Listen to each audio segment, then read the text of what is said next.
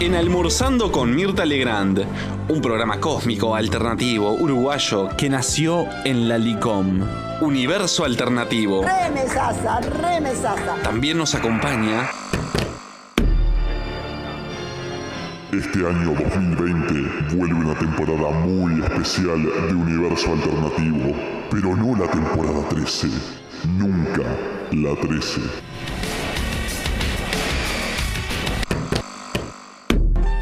Prendete a la chiqui, prendete al 13.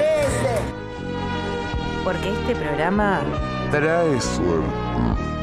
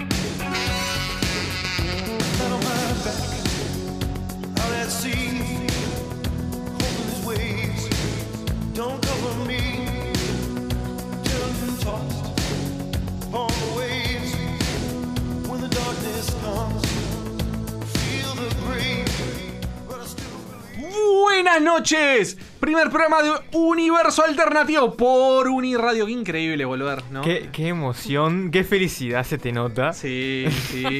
Tim, Capelo. Está sonando Tim Capelo. Este prohombre, este maestro de la música, saxofonista, mago, por decirlo de otra forma. Son demasiados adjetivos para una persona que no creo que sea tan genial. Primero de todo, primero de todo.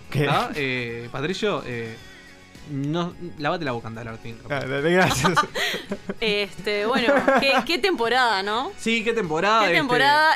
Estábamos por arrancar la temporada 13 y el 13 de marzo cayó la pandemia, así que claramente 13 es un le buen- pusimos eh, buena un suerte. buen leitmotiv. Este programa no trae suerte. No, no, para nada. Para nada buena Claramente suerte. para nada. Este. Y bueno, nos tuvimos que hacer youtubers, fue to- hubo todo un camino hasta llegar de vuelta, una travesía hasta llegar de vuelta a la cabina de Uniradio. Eh, y para la gente que, que se enganchó en realidad con los videos de YouTube, eh, muchas gracias a todos los que nos estuvieron bancando. Gracias a la gente que depositó dinero. ¿Qué gente? Mucha ¿A vos gente. dinero, te Patricia? Claro, en, en la ¿Quién cuenta, en la privada que hay de Universo Alternativo. La cuenta privada. Ay, mira, me estoy enterando ahora que tenés una cuenta privada. ¿Qué Claro. estás robando plata, Patricio? El- no, no, no, no. est- Están en un banco en el exterior, seguro. Eh, para la gente que estuvo chateando mientras hacíamos los videos en YouTube, recuerden que por WhatsApp es exactamente lo mismo. Nosotros Sí. estamos leyendo todo en este momento. Saludos a Camila, saludos a Santiago, saludos a Gastón, saludos a Ezequiel, que son los que están Vamos a escuchando ahora. a poner después en, en el link de Instagram este, una invita la invitación para, el, para que se una todo el mundo al grupo de la audiencia. De, porque ahí hablamos por WhatsApp en general toda la semana. Eh, pueden contactarse con nosotros, nosotros les respondemos, en el programa también estamos No hacemos, de- no hacemos devoluciones, no hacemos devoluciones de efectivo ni de regalos nada. Aceptamos también sugerencias para, para temas para el programa. Claro que sí. Este, y bueno, vamos a intentar, a intentar después también eh, ver cómo seguimos con los vivos de YouTube para los que los extrañan. Y también para toda la gente que escucha este. ¿Cómo es este? El- el- o sea, los escuchas de Uniradio. Que pueden escribirnos también por el WhatsApp y por el Telegram de, de Uniradio. Este, que es el 092-555-982. importante.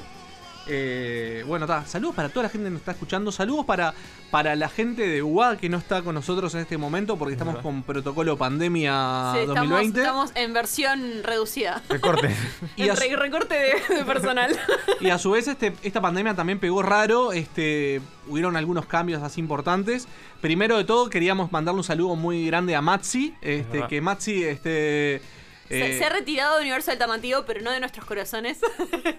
este, lo Se seguimos, extraña, lo seguimos bancando, eh, pero está tuvo una oportunidad copada eh, con, con Pepe del Puerto en, en otra radio. Este, y está haciendo de hecho un programa que termina Universo Alternativo y arranca el programa de él, que se llama Más de lo mismo. Un- Quería hacer el, el- el nombre. que es por Universal. Igual este, no, también vamos a decir la radio, es por Universal, lo pueden Claro. escuchar.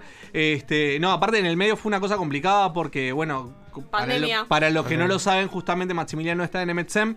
Este, la pandemia pegó fuerte, cerraron todos los locales, él también tuvo que dar este, un paso medio al costado este, durante todo lo que hicimos nosotros en YouTube. Eh, y bueno, está, y ahora le había surgido esta oportunidad, como también se le juntaba mucho con los tiempos y todo. Este, Sí, y, y bueno, Tai, también para, para quienes este, nos hayan seguido por los videos de YouTube, habrán notado que hubo, que hubo una. Así como uno se fue, vino, Vino otro y llenó el lugar que, que faltaba. sea, a- acá enseguida. No, es su, pro- es su propio lugar. Porque el, el es su espacio. propio lugar, pero en yo- realidad ya está vinculado al programa hace mucho tiempo, pero, pero como columnista. Y, está, y ahora eh, se sumó como staff eh, oficial Como cómplice. de, de Universo Alternativo, que es Nacho Martínez, este, Ah, el lo- lo CEO de Geek. Claro, los conocerán como el presidente. Mr. como el President. Mr. Mr. President President. de Geek. Este, que bueno, eh, nos, nos acercó la propuesta de unirse al programa y con los brazos abiertos lo recibimos. Pero también hay que aclarar que en realidad la columna de Geek no desapareció, sino que vino Nacho Verde a reemplazar a Nacho Martínez Exacto. en la columna de Geek. Y vino Nacho Verde a repasar a Nacho Rojo, que es la columna de Geek, pero era Nacho Bros. No Siempre- sé si lo entendieron, pero es así. Siempre tiene que haber un Nacho. Siempre, siempre tiene que haber un Nacho en la columna de videojuegos. Este. Bueno, también este, saludos para Belén Zorrilla que está escribiendo que, que dice que nos está escuchando. Sí. Yo no le creo, pero, pero todo bien. Este, y bueno, en realidad estamos en un año que fue súper raro. O sea, vamos a partir de la base de que eh, con el tema del COVID, eh, lo que fueron, por ejemplo, las grandes convenciones desaparecieron, fueron online. Eh, aparte también algunas fueron medio un fracaso, otras no. Eh, ha pasado un montón de cosas así súper raras. Es bueno, la, ¿Qué, qué año raro, qué año raro. Estábamos en marzo y cerramos los ojos y ahora estamos en agosto. Ya te- se está acabando el año. Cosa, cosa muy extraña para, Todo- creo que para todo el mundo. Lo único que lo que estuvimos hablando al, al último programa del año, de todas las películas y cosas nuevas que van a venir este año, no pasaron. No pasaron, no no pasaron. pasaron claramente. No, bueno, algunas, algunas pas- tuvieron que, que adaptarse y salir por streaming. Eh, hay gente que se está quejando gravemente porque dueños de cines que están rompiendo carteles. Sí. Una cosa una cosa súper importante que me están diciendo acá es, che, no saludamos ni a Nicolás ni a Esteban, que son miembros del programa Universo Alternativo. ¿Tá? Siguen siendo miembros del programa Universo Alternativo, Sí. los queremos mucho por un tema de, de la Yo- pandemia yo y todo. Yo puede que cuando dijiste que saludamos al resto de los miembros de UA que no, que no habían podido venir porque estábamos en protocolo de pandemia, ya quedaba claro que. Sí, pero como los empezamos a mencionar y quedaron ellos afuera, quedaba feo no, nombrarlos. Digo, este, Nico está vivo. Nico. Nico sigue vivo. Nico is alive tendría que ser un hashtag. Nico is alive. Nico is alive. Este, pero importante. Pero bueno, como decíamos, la Comic Con en realidad fue un fracaso total. Total. La mayoría de las empresas que normalmente salen en la Comic Con este, no anunciaron como estaba más o menos prometido que era la idea. Iba a ser una Comic Con online, una Comic Con abierta. Por primera vez íbamos a poder entrar todos a ver lo que pasaba. Y no pasó nada. Y no pasó nada porque la mayoría de las empresas decidieron no anunciar nada durante el evento. Fue un fiasco medio grande. Eh, ahora lo último que hubo fue la PowerCom, que fue la del fin de semana pasado. Sí. Para los que no saben qué convención es, es la convención de Masters of the Universe y parecidos. ¿tá? Y parecía. Este, sí, porque siempre hay cosas de Thundercats y cosas por el estilo. Este. Y fue medio raro porque Mattel anunció un montón de cosas nuevas que están re buenas. Hay como una onda ahora súper retro para los coleccionistas que está de más. Pero por ejemplo, este. De Shira, la, la serie de Netflix, hicieron como que nunca hubiera existido. Y es rarísimo eso. No se mencionó Shira en la una serie que tuvo un exitazo. ¿Sabes que en realidad tuvo mucho éxito en la primera temporada? La segunda temporada medio que se desinfló, pero como no deja de ser como de, de alguna forma Pero una yo, serie yo de sigo viendo agenda. fanarts todo el tiempo de Shira y gente que está recontra copada. Y no- Yo y no tuvo una mala crítica. Yo incluida, a mí me encantó Shira. Yo, Yo, tipo, yo creo que para mí tuvo la peor cantaba, cantaba con el opening y todo, era como el Toda la power pasión. metal. Era todo tipo el, el opening ese power metalero que le metieron que fue. Yo voy a ser sincero, a mí la serie fue un como un me, me gustó el final mucho. O sea, me gustó mucho la primera temporada y me gustó mucho el final. Sí, El- la segunda temporada hubo, hubo momentos en que, en que se asaba. Igual yo creo que la peor fue la tercera temporada. Yo a la tercera temporada dije, pa, quién vole. Pero después en la cuarta temporada aparece un villano nuevo. Y en la quinta temporada hay una vuelta de rosca re interesante. Y hay un final de serie que está de Sí, más. sí. Y para mí es como, como que estuvo bueno. Me pareció igual demasiada impronta de agenda. A diferencia, por ejemplo, de Voltron, que fue más sutil y que me gustó mucho más. Este, Sí, puede ser. Pero bueno. Puede Eh, ser. Pero bueno, está. O sea, Podría haber sido peor. Podría haber sido. Puede haber sido cumplir la Digo, agenda y es una ver, porquería. eh, eh, es agenda, pero por otro lado también tiene. O sea, de cómo termina. O sea, tiene como una lógica dentro de los, de los pers- del, del desarrollo de personaje que estás haciendo. Entonces no me molestó tanto. es Además- como digo, sí, está, está un poco empujado, pero Sí. bueno. Además tenía buena animación y la historia estaba buena. O sea, el mundo era bueno. O sea, no, no era, no era, no era una Fue ultra Y el opening, polémico. el opening Así fue. power metalero También. es lo mejor. Bueno, y digamos que también eso tiene mucho que ver con, las con las series de, de- de ese estilo. O sea, Sí, sí, sí. ¿qué- decime qué Power. O sea, ¿qué, qué presentación hay como los Thundercats clásicos?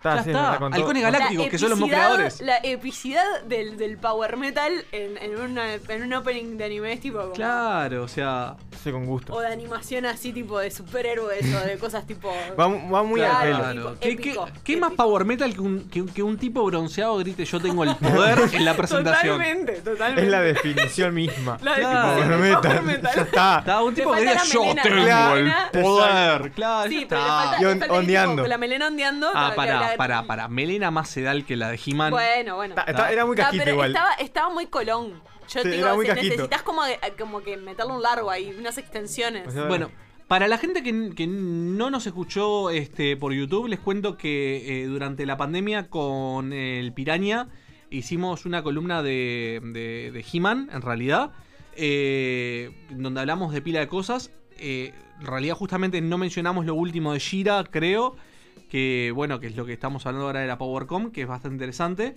Y en sí, una cosa también interesante que yo lo que decía es que la PowerCom ahora terminaron de, de avanzar un poco con una colección de juguetes eh, nueva que va a salir, que es eh, Master Universe eh, Origins, que es los muñecos con las proporciones de los muñecos viejos, pero ultra articulados para poder posarlos. O sea, está pensado para... bloques de músculo, pero con articulaciones. Sí, con muchísima articulación, una cantidad absurda de articulación y a un precio súper amigable, tipo 15 dólares cada macaco. No está para nada mal. ¿no? Este, entonces este, va a estar muy, muy copado. Eh, y bueno, es una cosa yo creo que puede estar muy buena como para la gente que está por, como por ver o por salir o, o por ver. O por salir o por ver. O por salir o por ver. ver. O van a salir. No, pero tiene algunos inconvenientes todavía esto, eh, o sea, que quiere decir que ah, por ahora tiene exclusividad Walmart, Walmart en realidad solamente le dan bola al mercado americano, este, así que para nosotros latinoamericanos recién a partir del año que viene vamos a poder acceder a eso. ¿Por qué estaba mencionando el tema de los juguetes en realidad? Y porque seguramente para la última columna del programa de hoy vamos a estar hablando un poco de las cosas que nos pegaron en la infancia y todo lo que tiene que ver con el Día del Niño, así que seguramente hablemos un poquito más en profundidad de eso, entre otras cosas. ¿Tá? Pero Y- bueno, ¿querés bueno. anunciar lo que va a haber en el programa de hoy?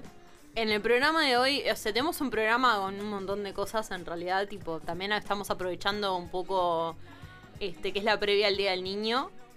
Eh, y es- la gente del Club de Lectura en la última columna habían, habían ya recomendado algunos libros para, Claro, para para niñez. Eh, Niñas. Para niñes, este, para regalarle a, a los niños y que generen el hábito de lectura.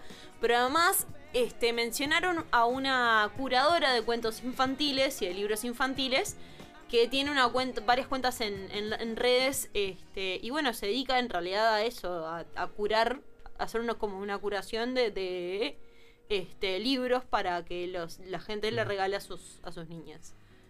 Eh, con temáticas acordes y Sí, en realidad tipo infantes. teniendo como determinadas cosas eh, en cuenta, ¿no? Para, para no regalarle siempre el mismo libro, siempre el sapo Ruperto, la- la- La clásica. esta señora, claro, esta señora ¿De qué más? tiene como otro bagaje de libros, otro repertorio de libros y que bueno, si vos querés, por ejemplo, eh, no sé, eh, impulsar determinada temática para después discutirla con tu niñe, claro. puedes consultarle qué tipo de... Le dijiste el este, inclusivo. Sí, estoy hablando en inclusivo, Juan. eh, tipo- Inclusive. No, no, no, no, no. Eso es una. O sea, inclusivo es inclusivo. Yo lo inclusivo lo, lo uso para las personas. Cuando estoy diciendo. Me, me, No sé. O sea, no le cambio, no le cambio a todas las palabras que Ah. terminan con O, porque me parece ridículo. Pero- Como el tipo, ángel cuando- ¿Y en las que terminan con te- E? Y al, al Ah. con E no le cambiás. ¿Y por qué entonces Cristina neutral. Fernández le dice presidenta a presidente? Porque yo qué sé, Porque preguntale a ella. Cristina. Es Cristina. Preguntale a ella, ¿no? Por barri- no me cósmico. mí. ¿Cómo se dice el plural de pan con grasa? ¿Es panes con grasa o pan con grasas? Ah. Eso es para la Real Academia Española. No Eh, estabas hablando de otras cosas, Juan. No tiene nada que ver con el lenguaje inclusivo eso. Porque hay que meter bardo, Juan. Bueno, eh, siendo las 8 y 20, vamos a un pequeño corte y ya volvemos entonces con la gente del Club de Lectura.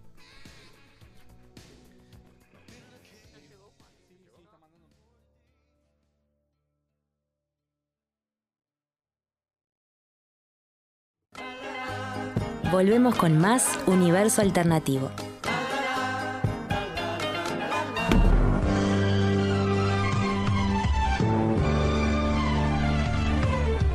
Recibimos esta noche al culto, instruido e ilustrado equipo del Club de Lectura.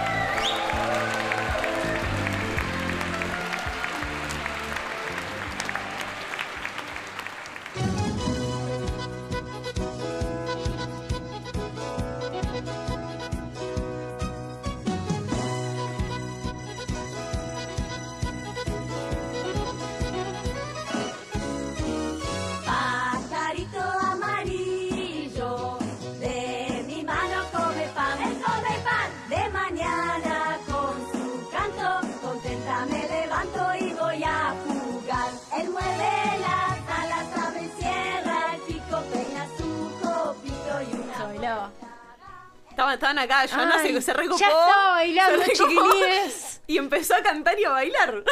Tremendo. Las canciones infantiles. Es como que te, te Guau. traen hacia la, Qué a la más tierna infancia.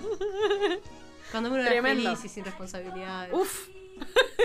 no hablemos de eso. No, No hablemos de esas épocas. no hablemos de esas épocas. Pero en realidad eh, también sí hablemos de esas épocas porque trajimos una invitada, especialmente trajiste una invitada súper especial. Así estamos De la- deficientes, así. De, de la que hablamos, de la que hablaste además la columna pasada. Ya lo en vengo chamullando hace Sí, bastante. sí. Este, primero que nada, qué feliz de estar acá de nuevo. Así Qué que- feliz de hacer cabina. Qué feliz de hacer cabina, de sentirnos re profesionales con May hoy acá, este, aprendiendo de los que saben, como los Ya, ya no salir, no salir ya por YouTube y Es trancarnos y tremendo, pisarnos. ¿no? Además el video que se me trancaba todo el tiempo, es buenísimo estar de vuelta acá con todas las este, medidas sanitarias que el señor portero nos hizo hacer todo, firmar, coso. Sí, como, como verás, además, eh, los micrófonos tienen film. Sí, sí. Todo como para que nadie se contagie. Esto es la. Uniradio, señores, acá comprometiéndose con la salud de quienes venimos. Estamos muy felices. Bueno, es un placer estar por acá y la verdad que, como les comentaba la otra vez, ¿no? Se, se acerca el Día del Niño, Día de cumpleaños y demás, y siempre hay un problema con respecto a los regalos. Las personas salen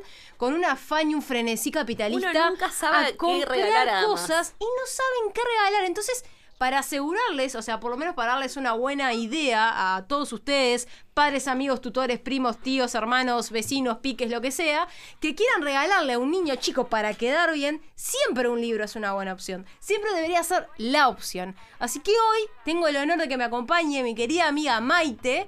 Este, de Cuentos by May y también amiga con la cual impulsamos la Red Nacional de Clubes de Lectura, que es una experta en Experta, mediación de lectura y sobre todo literatura infantil, así que es un placer, May, recibirte en la columna del Club de Lectura hoy en Universo Alternativo. Muchas gracias, muchas gracias. Un placer estar acá. Sí, y además me trajiste un montón de libros, yo estoy fascinada. Tenemos muchas cosas, porque en realidad una de las cosas que nosotros, que lo que le, le comentaba a May, cuando en realidad no le dije nada de lo que vamos a hablar, porque ella, no, porque todo es sorpresa, pero en realidad la idea que, que me gustaba para que conversar con ella es, ¿qué son los libros de calidad? ¿Qué son los libros de calidad? ¿Cómo elegimos los mejores libros para Y los antes, niños? antes de que te responda, igual te voy a decir que por el chat está Gastón diciendo. Hola. Gastoncito.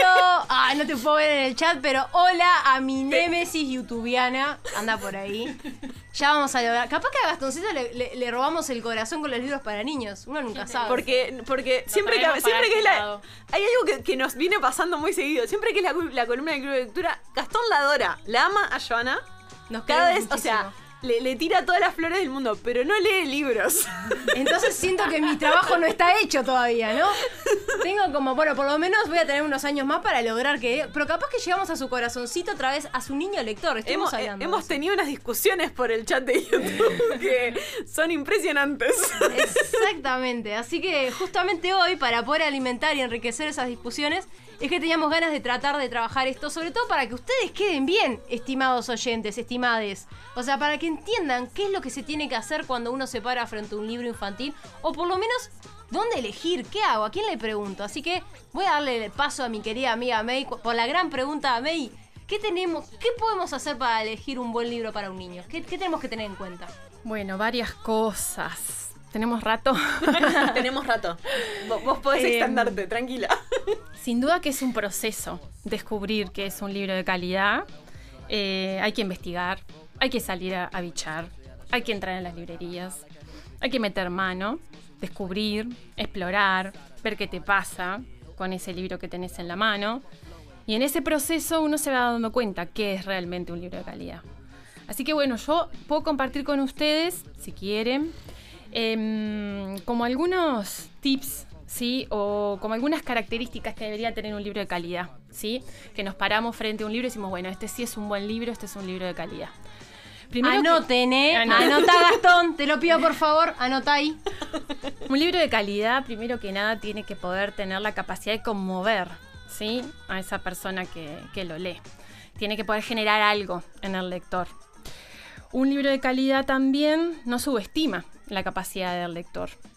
Un libro de calidad no tiene edad, porque a veces se dice libros para tal edad, y si bien es cierto, nos manejamos con ciertos parámetros, un buen libro, un libro de calidad, puede ser abordado en todas las edades.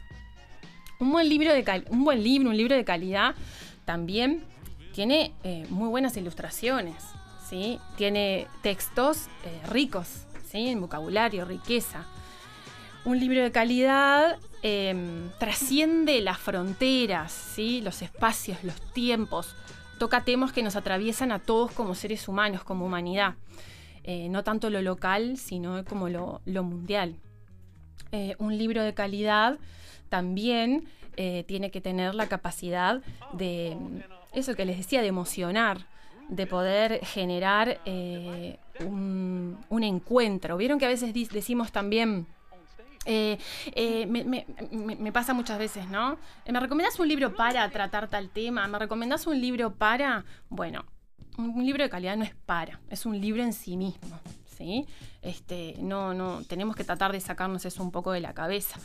Un libro de calidad es un libro que aborda todas las temáticas. Hay muy buenos libros que, que a veces nos cuesta como conectar porque tocan temas como muy profundos, la muerte, el abandono, el rechazo, eh, no sé, el bullying, eh, un sinfín de temas que decimos, no, no, no, mejor ese libro no, lejos, lejos. Bueno, también, también eso viene de la mano de, de que el- uno como adulto muchas veces menosprecia el entendimiento del niño, ¿no? Sí, exactamente. Porque, porque digo, O no está preparado para las o no, o no, o no está preparado venir. para las preguntas. Eh, porque claro, hay mucha gente que, que busca un libro donde que no trate cosas demasiado profundas también para que no les pregunte. Pero un buen libro no es el que aquel que te abre todas esas preguntas. Porque digo, es un es, es el que te hace aprender Mm. también, ¿no? El que tipo abre como un camino de aprendizaje del adulto junto con el Exacto. niño.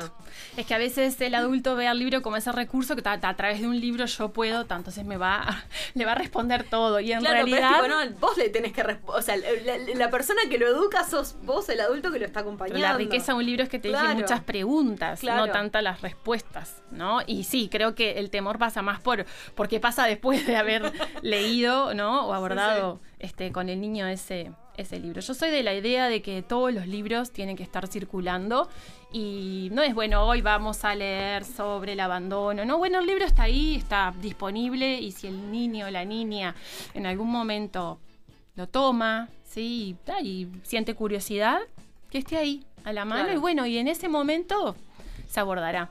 Pero, pero bueno, esos serían algunos de los tips como así básicos. Hay que afinar el ojo también, ¿sí? Este, cuando, cuando buscamos libros de calidad. Tienen también todo un tema de la estética, ¿sí? El libro, el formato, el diseño, está muy cuidado. En un libro de calidad también vale la pena mencionar que tiene mm, una hay como una comunión ahí o un diálogo entre la imagen y el texto. Eh, cuando se logra eso en un libro, podemos decir también que es de calidad, porque las imágenes, eh, y sobre todo para niños, también nos cuentan mucho. Y, eso lo vamos perdiendo a medida que crecemos. Eh, bueno, nos abocamos al texto y en realidad son los niños, gracias a los niños, que, que llegan a la imagen desde otro lugar que descubrimos la imagen. Hay un diálogo muy rico a veces entre la imagen y el texto, bueno, que son los libros álbumes, ¿no? que nosotros llamamos. Este, hay como, les digo, un, un encuentro donde se ensamblan texto e imagen y bueno, y cuentan la historia. Eso también es una de las cosas lindas que tienen los libros de calidad. Che, May, y, y hay, una, hay una edad mínima, porque hay muchas veces que eh, a mí me pasa con muchos amigos que me preguntan, ah, bueno, está, pero en realidad es muy chiquito si yo le leo al año o a los dos años, o, o me lo va a romper, o va a tener, este, hay libros específicos para esas edades. Sí, claro, ¿verdad? claro, claro. Como yo les decía, si bien los libros, hablamos siempre en literatura infantil, ¿no? En LIG, este, que, que, que, no tiene por qué tener una edad, un libro que quizás a un niño de cuatro le llama la atención, le puede llamar uno de seis, de ocho, la curiosidad ahí también, y nada, la impronta de cada, de cada niño, de cada niña es, particular. Pero sí hay parámetros, ¿no? Con, de 0 a 3 años nos podemos manejar con, con cierta, con cierta literatura. Eh, tienen que ser libros de tapadura, que nosotros llamamos cartoné, tienen que ser libros, como bien decía Joa, tienen que ser este, libros que ellos puedan manipular, ¿sí? Que puedan, este, nada, tener en la mano y, y ser ellos los que lo porten. Y adueñarse, ¿no? Como el libro también. Y no que pasa tener- nada si se arruina. no, hojas, por o sea, eso. Es parte del proceso. Claro, ¿no? el formato también es, es pequeño, por eso les decía cartoné, son como cuadraditos pequeños. Este, es- los tienen que manipular, los tienen que explorar. Al principio lo van a tomar como un juego, juguete, y bueno, y ahí está la mediación del adulto y transformar la lectura que en ese momento no es la lectura, pero sí es ese eh, encuentro. Tratarlo ¿sí? Tra- como un objeto que, que es digno de Exacto, respeto. exacto, el hábito, el Claro. hábito También- o la también rutina. no- y no tener miedo, como decía yo, también a que, a que bueno, te- el niño manipule ese libro y bueno, si se rompe, eh, se rompe, porque Exacto. en realidad tipo...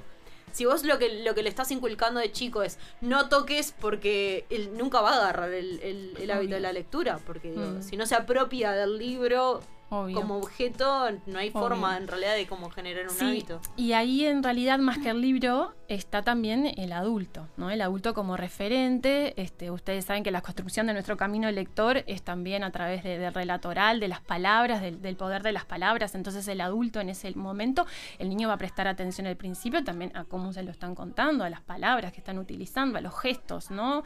Este, O sea, la- no, la- no es limitarse a ir y comprar un libro. No. Este, me compro el día del niño, voy, compro un libro y se lo dejo. O sea, hay todo un proceso de acompañamiento en esa experiencia Total, del lector, ¿verdad? Total, tiene que haber una convicción también de parte del adulto de que ese tiempo es rico, vale la pena, ¿sí? Requiere obviamente una disposición del adulto, es un regalo también que le haces al niño, porque leer es un acto de amor y bueno, y ahí el vínculo se fortalece.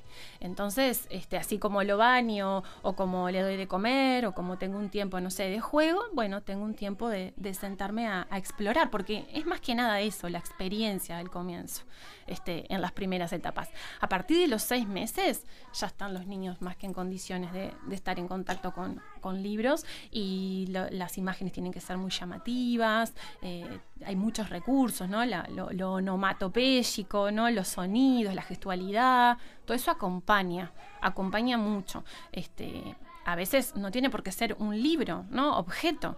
Podemos recurrir, no sé, a canciones, a cuentos, ¿no? Este, de forma narrados. eh, se va construyendo. este, para poder llegar después a ese niño de, tre- de 4, 5, 6, 7, 8 que tenga ya una, mm, un vínculo con el libro distinto. Por eso digo que es un proceso y lleva un tiempo, pero cuanto antes empecemos, mejor. Además, esto de, de- de la responsabilidad del adulto, ¿no? Porque, o sea, el, el mediador, ¿no? En este caso, la familia, es el que elige el libro y es el que le va a dar el la herramienta y también es el, el responsable de que la experiencia que tenga ese niño, ese vínculo, Sea positiva. sea, positiva, Claro. sea feliz, sea algo que realmente. Porque también está eso de cuando los niños van creciendo y. eh, es, es, es este- esta pelea con romper la dupla aburrimiento lectura, ¿no? Porque en realidad el niño después se empieza a acostumbrar a que tiene que leer para la escuela y pasar los deberes y eso también puede generar un problema de, hastío y también cuando vos sos más grande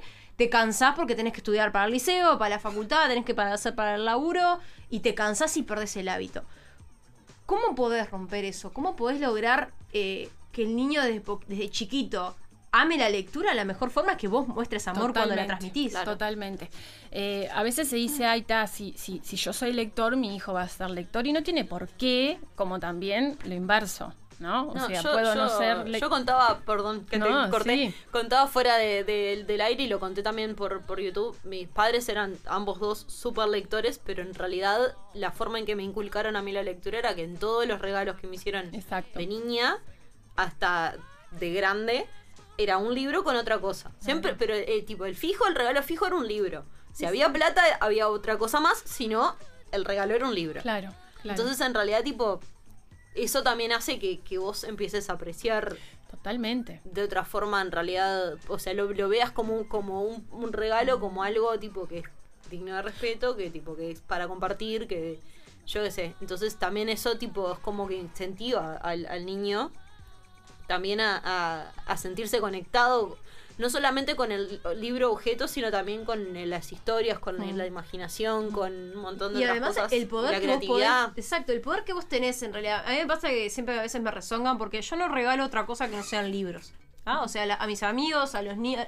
Porque me parece que es el mejor acto de amor que puedo tener hacia alguien que quiero. Y si realmente te regalo un libro, o si te presto un libro, es porque te aprecio y considero que podés realmente valorar esa historia que necesito que la, que la entiendas, o que necesito escuchar tu forma de, de pensar o tu punto de vista con respecto a esa historia que a mí me llegó. Porque cuando elijo un libro para regalar, por algo lo elijo. Totalmente. ¿no? Entonces, creo que en eso, en, en ese poder que uno tiene, o darse cuenta, este, ahí todos queridos oyentes, es el poder que ustedes pueden tener que cuando van a elegir un regalo, haya un libro en el proceso. Es decir, bueno, le quiero regalar otra cosa, pero si va un libro, a ese niño, a esa niña, a ese niñe, le estás dando un vínculo, le estás dando una, una llave a un, un mundo que es impresionante. Y es un mundo que va, le va a permitir ser libre, porque la lectura nos da libertad.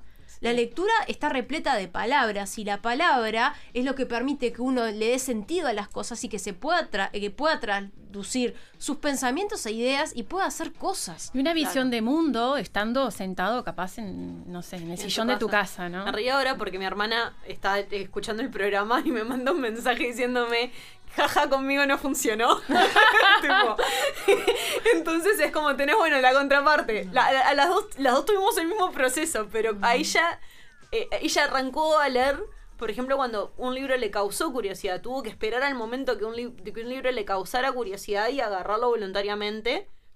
Este para empezar a, a- a generar como un vínculo con la lectura. Y es súper válido. ¿por qué Pero, no? claro, o sea, digo, el, el- el mecanismo no siempre va a funcionar de la misma forma No, con todos, pero no. también que el libro esté disponible para ese niño que de repente no, nunca lo quiso, pero en un momento le causó curiosidad y se puso a leer, es muy importante.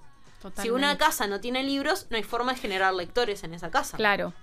O por lo menos una biblioteca cerca. Yo siempre cuento cuando Claro. en, mi, en mi- en mi casa, cuando yo vivía en el hermoso barrio de La Teja, que siempre cuando estaba el Nico, siempre nos, mi- eh, nos miramos con cara de sí, barrio.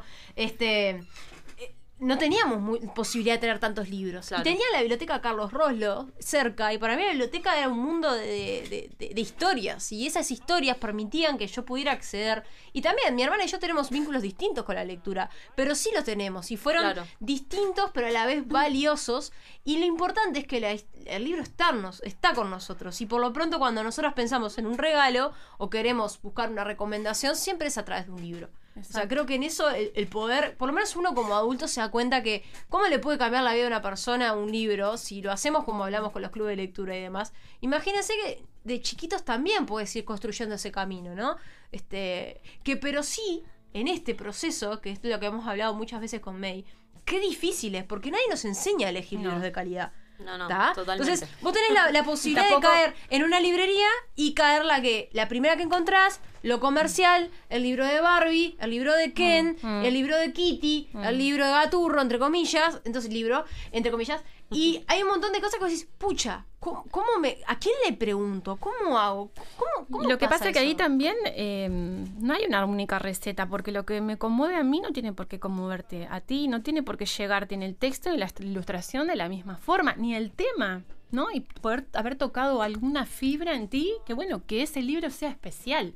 Otra cosa que quiero mencionar es que mm, a veces se cree ta, cantidad de libros, cantidad de libros, cantidad de libros. No, y la calidad punta es mejor tener dos, tres, ¿no? Con estas características, a tener un- una biblioteca que, que- que se cae, ¿no? De libros y, y- y no tengo ni siquiera el tiempo, ¿no? Y a veces hay como una culpa, y mi hijo no salió lector, ¿no? Bueno, uno, uno tuvo como la convicción, eh, se, eh, eh, brindó, ¿no? Y después hay, hay un proceso que es de cada individuo y bueno, es como dice Joa, tanto la hermana como ella han llegado al, al libro o al texto de, de distintos lugares, pero tienen sí en, en- en la construcción de este camino que hablamos.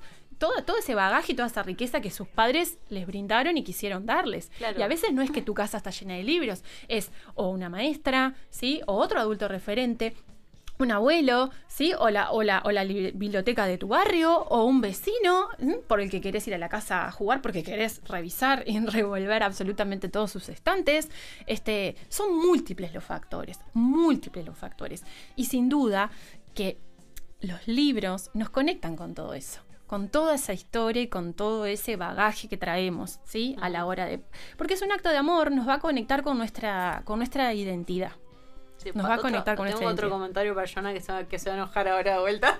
No, no, no, está comentando que, que intentó leer Harry Potter y llegó a la tercera página y no aguantó. Bueno, Bueno, pero capaz que era el Pero- momento en que Harry no estaba, no estabas dispuesto a, a conocer la historia de Harry. Yo que a veces creo que, y un poco en broma, pero un poco en serio, eh, ya lo decían ahí, o sea, vos no puedes obligar a las personas a leer como no, puedes obligarlas a amar, ¿no? Entonces, creo que eso, pa, alta filosofía, Sí. eh, Alta- alta filosofía. Tuiteamelo. No, a lo que hoy es, es que creo que ese es la grande, el, el verbo leer no acepta el imperativo que decían por ahí. Este, a lo que voy es que creo que hay veces que los libros llegan a las personas y no las personas a los libros y hay historias que vos estás dispuesto a, a co- a- estás abierto a conocer.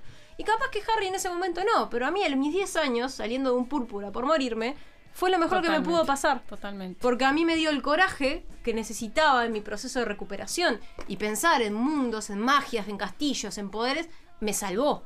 Entonces, por eso te digo, yo en- con Harry en particular es un vínculo Tenés- muy tenés personal. Que en Claro. realidad a mí me sirvió a curarme internamente. Y por eso considero que la lectura salva, y la lectura cura, y la lectura compartida. Me también. identifico en eso. Pero Sí, como genera es Harry, empatía también, ¿no? es Digo- empatía. Y además esa necesidad loca y de frenesí querer compartir eso. Exacto, y ya lo hemos claro. hablado miles de veces. Sí, pero bueno, el fandom es. Eso es lo que nos lleva a querer Fuerte. después tener un club de lectura y compartir y cooperar y, y hablar re loco de lo que nos gusta, de lo que nos hace sentir bien y sentirnos parte de algo. Encontrarnos en el otro, ¿no? O sea, esa necesidad de reconocernos y por lo menos en un Totalmente. lugar, hablando de un libro, nos sentimos libres y felices y Mm. respetados y tolerados. Entonces, ese tipo de cosas, que un libro sea la excusa para el encuentro, creo que es lo más importante. Lo más. Puede ser Harry, puede ser el Principito, puede ser la historia del carpincho, whatever. O sea, puede ser idea de Lariño, puede ser un montón de cosas.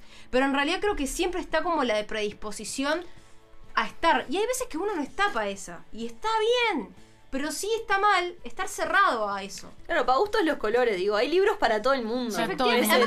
Por el- suerte, el- Por sí. suerte hay libros para, todo el mundo. Pero hay, hay temas que a todos nos mueven, A que lo todos. decía May, nos conmueven distintos. Y hay también que yo hace poco tenía estaba hablando con un amigo que me decía, "Ah, yo solamente leo cómics. Sí, pero papá, cómics es leer, estás leyendo, Claro. estás metiéndote en una historia.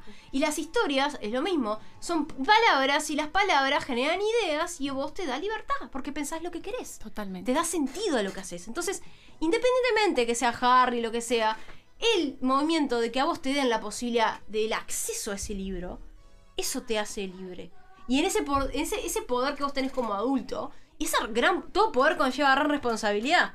¿No? Totalmente. Como ya sabemos. Totalmente. Como dijo el tío Ben. Exactamente. El tío Ben sabía la posta. Entonces, claramente, antes de morirse, ¿no? Porque no supo cómo evitar morirse, pero no importa. Ese es spoiler para los que no sepan.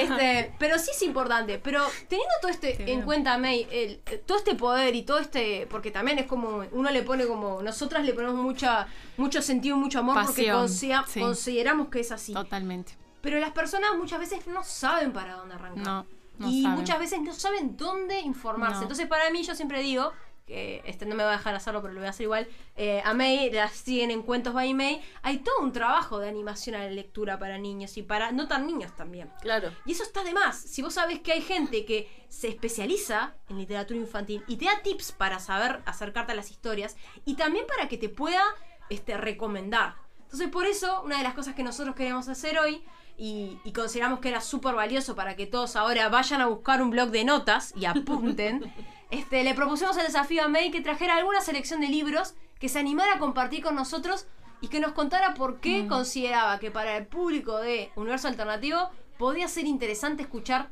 estas recomendaciones. Así que si te parece, May. Muy bien, sí. Eh, voy a hacer ahí como una subdivisión porque voy a hablar también de, libros de calidad nacionales y después también voy a hablar un poquito de, lo que también podemos conseguir en el exterior. Es una alegría enorme, sí, que, que- que en un tiempo, bueno, sí, no muy largo, eh, podemos empezar a encontrar este literatura de calidad nuestra, 100% nuestra, ¿no? Eso realmente es una alegría Sí, mucho, inmensa. mucho laburo también para, la, para ilustradores Mucho laburo detrás de editoriales, Sí. editores, este, ilustradores, autores, correctores. Pero cuando llegas a, a eso como lector, realmente lo único que te queda es agradecer y decir, vamos bien, vamos bien, vamos bien. Entonces traje algunos títulos este, que van a poder encontrar en todas las librerías, porque a propósito del Día del Niño, bueno, han sido ahora este, lanzados y, y son 100% nuestros. Así que voy a arrancar con Roy Berocay, ¿sí? Super Niña, más allá de Pateando Lunas, ustedes Ah, quizás ese es el que me conozcan. comentabas el otro día. Maite y Rogelio, sí, Sí, ya sí. tiene casi 30 años la historia, pero bueno, en su momento fue, fue un clásico. Eh, en lo personal marcó mi adolescencia, este, o sea que, que es muy lindo reencontrarnos hoy con, con la hija de Maite, sí, Lali, super niña, una niña muy curiosa, como su madre, sí, con mucha imaginación, que quiere ser una superheroína. Y hay cosas que se pregunta, sí, y no entiende, y no entiende, y busca respuestas en la casa, y busca respuestas en la escuela. Ya no entiende por qué los varones se meten con las niñas, ¿sí? No, no, no entiende la razón de, de por qué tiene que, que- tolerar ese tipo de cosas. Ve que también esas cosas suceden en, en el mundo adulto, ¿no? Y bueno, y ahí se da este, todo un, todo un desarrollo de Roy con, con- con temas de género, ¿sí? Y con, bueno, con, con el acoso, ¿sí? En este caso Claro. callejero. Este, es lindo reencontrarse con personajes que han crecido eh, y que hoy están en otro rol de padres y encontrar en Maite, bueno, características que la definían también como niña y en su hija también. Y bueno, es un, es un libro que, que llama mucho a la reflexión, ¿sí? Que está buenísimo tratarlo en casa, pero también que las maestras, los maestros se animen. Hay una guía que ustedes pueden descargar en lo que leo, que tuve el placer de hacer, este, con actividades para que ustedes puedan abordar este, luego de la lectura y del durante y el antes también, este, con actividades este, este texto. Así que bueno, queda recomendado Super Niña.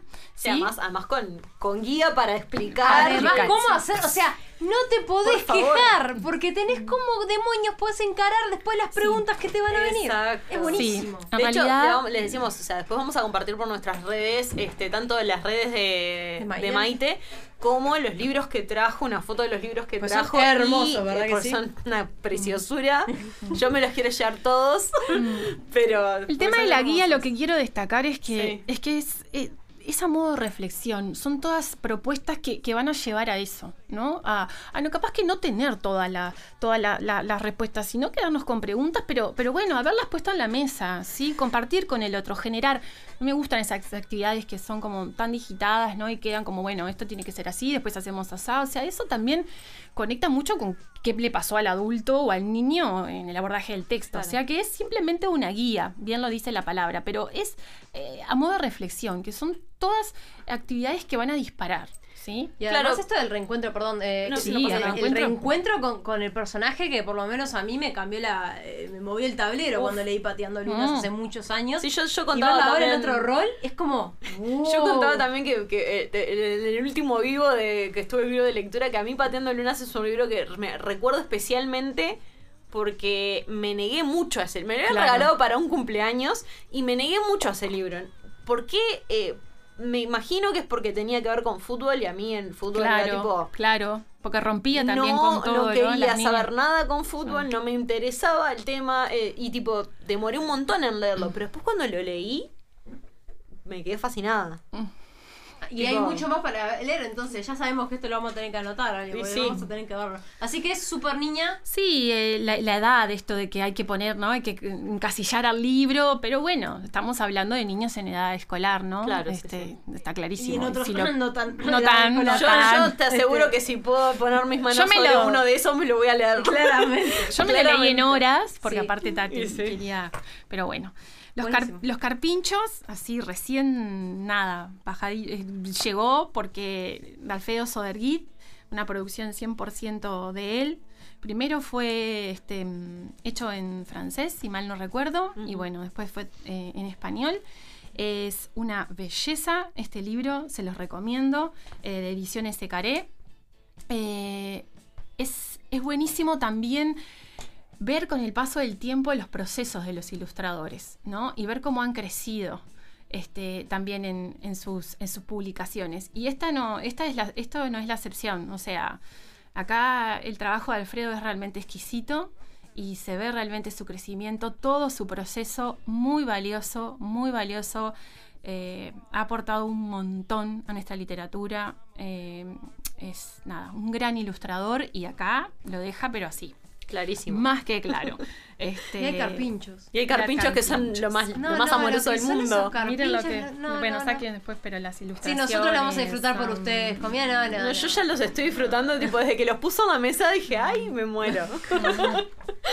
Sí, me encanta. Y, y- y también temáticas que, que nos atraviesan como seres humanos, ¿no? La, la- lo- lo- la diversidad, el, el poder como de, de nada, de, del amor, de, de- de- que, ta, que hay muchas cosas que a veces son como prejuicios que trascienden todo y bueno, y nos encontramos desde otro lugar como humanos. Así que lo dejo por acá para que lo Pero qué disfruten. lindura, nosotros mira lo, mira lo que son los ojos, ¿no? Después lo van a poner en las redes, impresionante, impresionante. Pero, te lo paso para que lo chusmes. Mm. Y acá Uh, tengo un libro ficha. grande, grande, grande, grande, grande en formato, que eso está muy bueno, porque tenía que ser grande, ¿sí? De Pablo Choca, de Criatura Editora, este, un gran ilustrador también que en la cuarentena que yo hacía los vivos, este, él tuvo la amabilidad de, conectarse, hicimos un vivo juntos, leímos grande y después él estuvo contando un poquito de este proceso este, y cómo llegó también a esta historia, porque es 100% de su autoría. Es otro recomendado realmente para, para regalar, si, si quieren regalar libros. Este, y bueno, y él cuenta que mm, esta historia nació un poco de su vida personal, de sus, de sus hijos, de problemas que, de encuentros y desencuentros, ¿no? Clásicos de los hermanos. Este, y bueno, nada, también de la aceptación, de poder como de del autoconocimiento, ¿no? De, de- reencontrarnos con nosotros mismos, de, de reconocer en nosotros nuestras fortalezas, nuestras debilidades. Este, nada, es una belleza también todo el proceso ilustra- de, de ilustración que, que tiene y él dice que lo tenía que hacer grande, este, justamente en formato y bueno, gracias a esa criatura también eso fue posible. No, es una belleza. Si les parece, o sea, junto con esto ahora les voy a sacar unas fotos para después subir a las redes.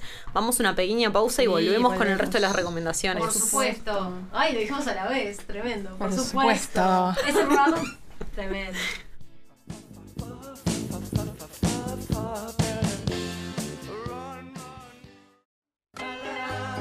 Volvemos con más Universo Alternativo.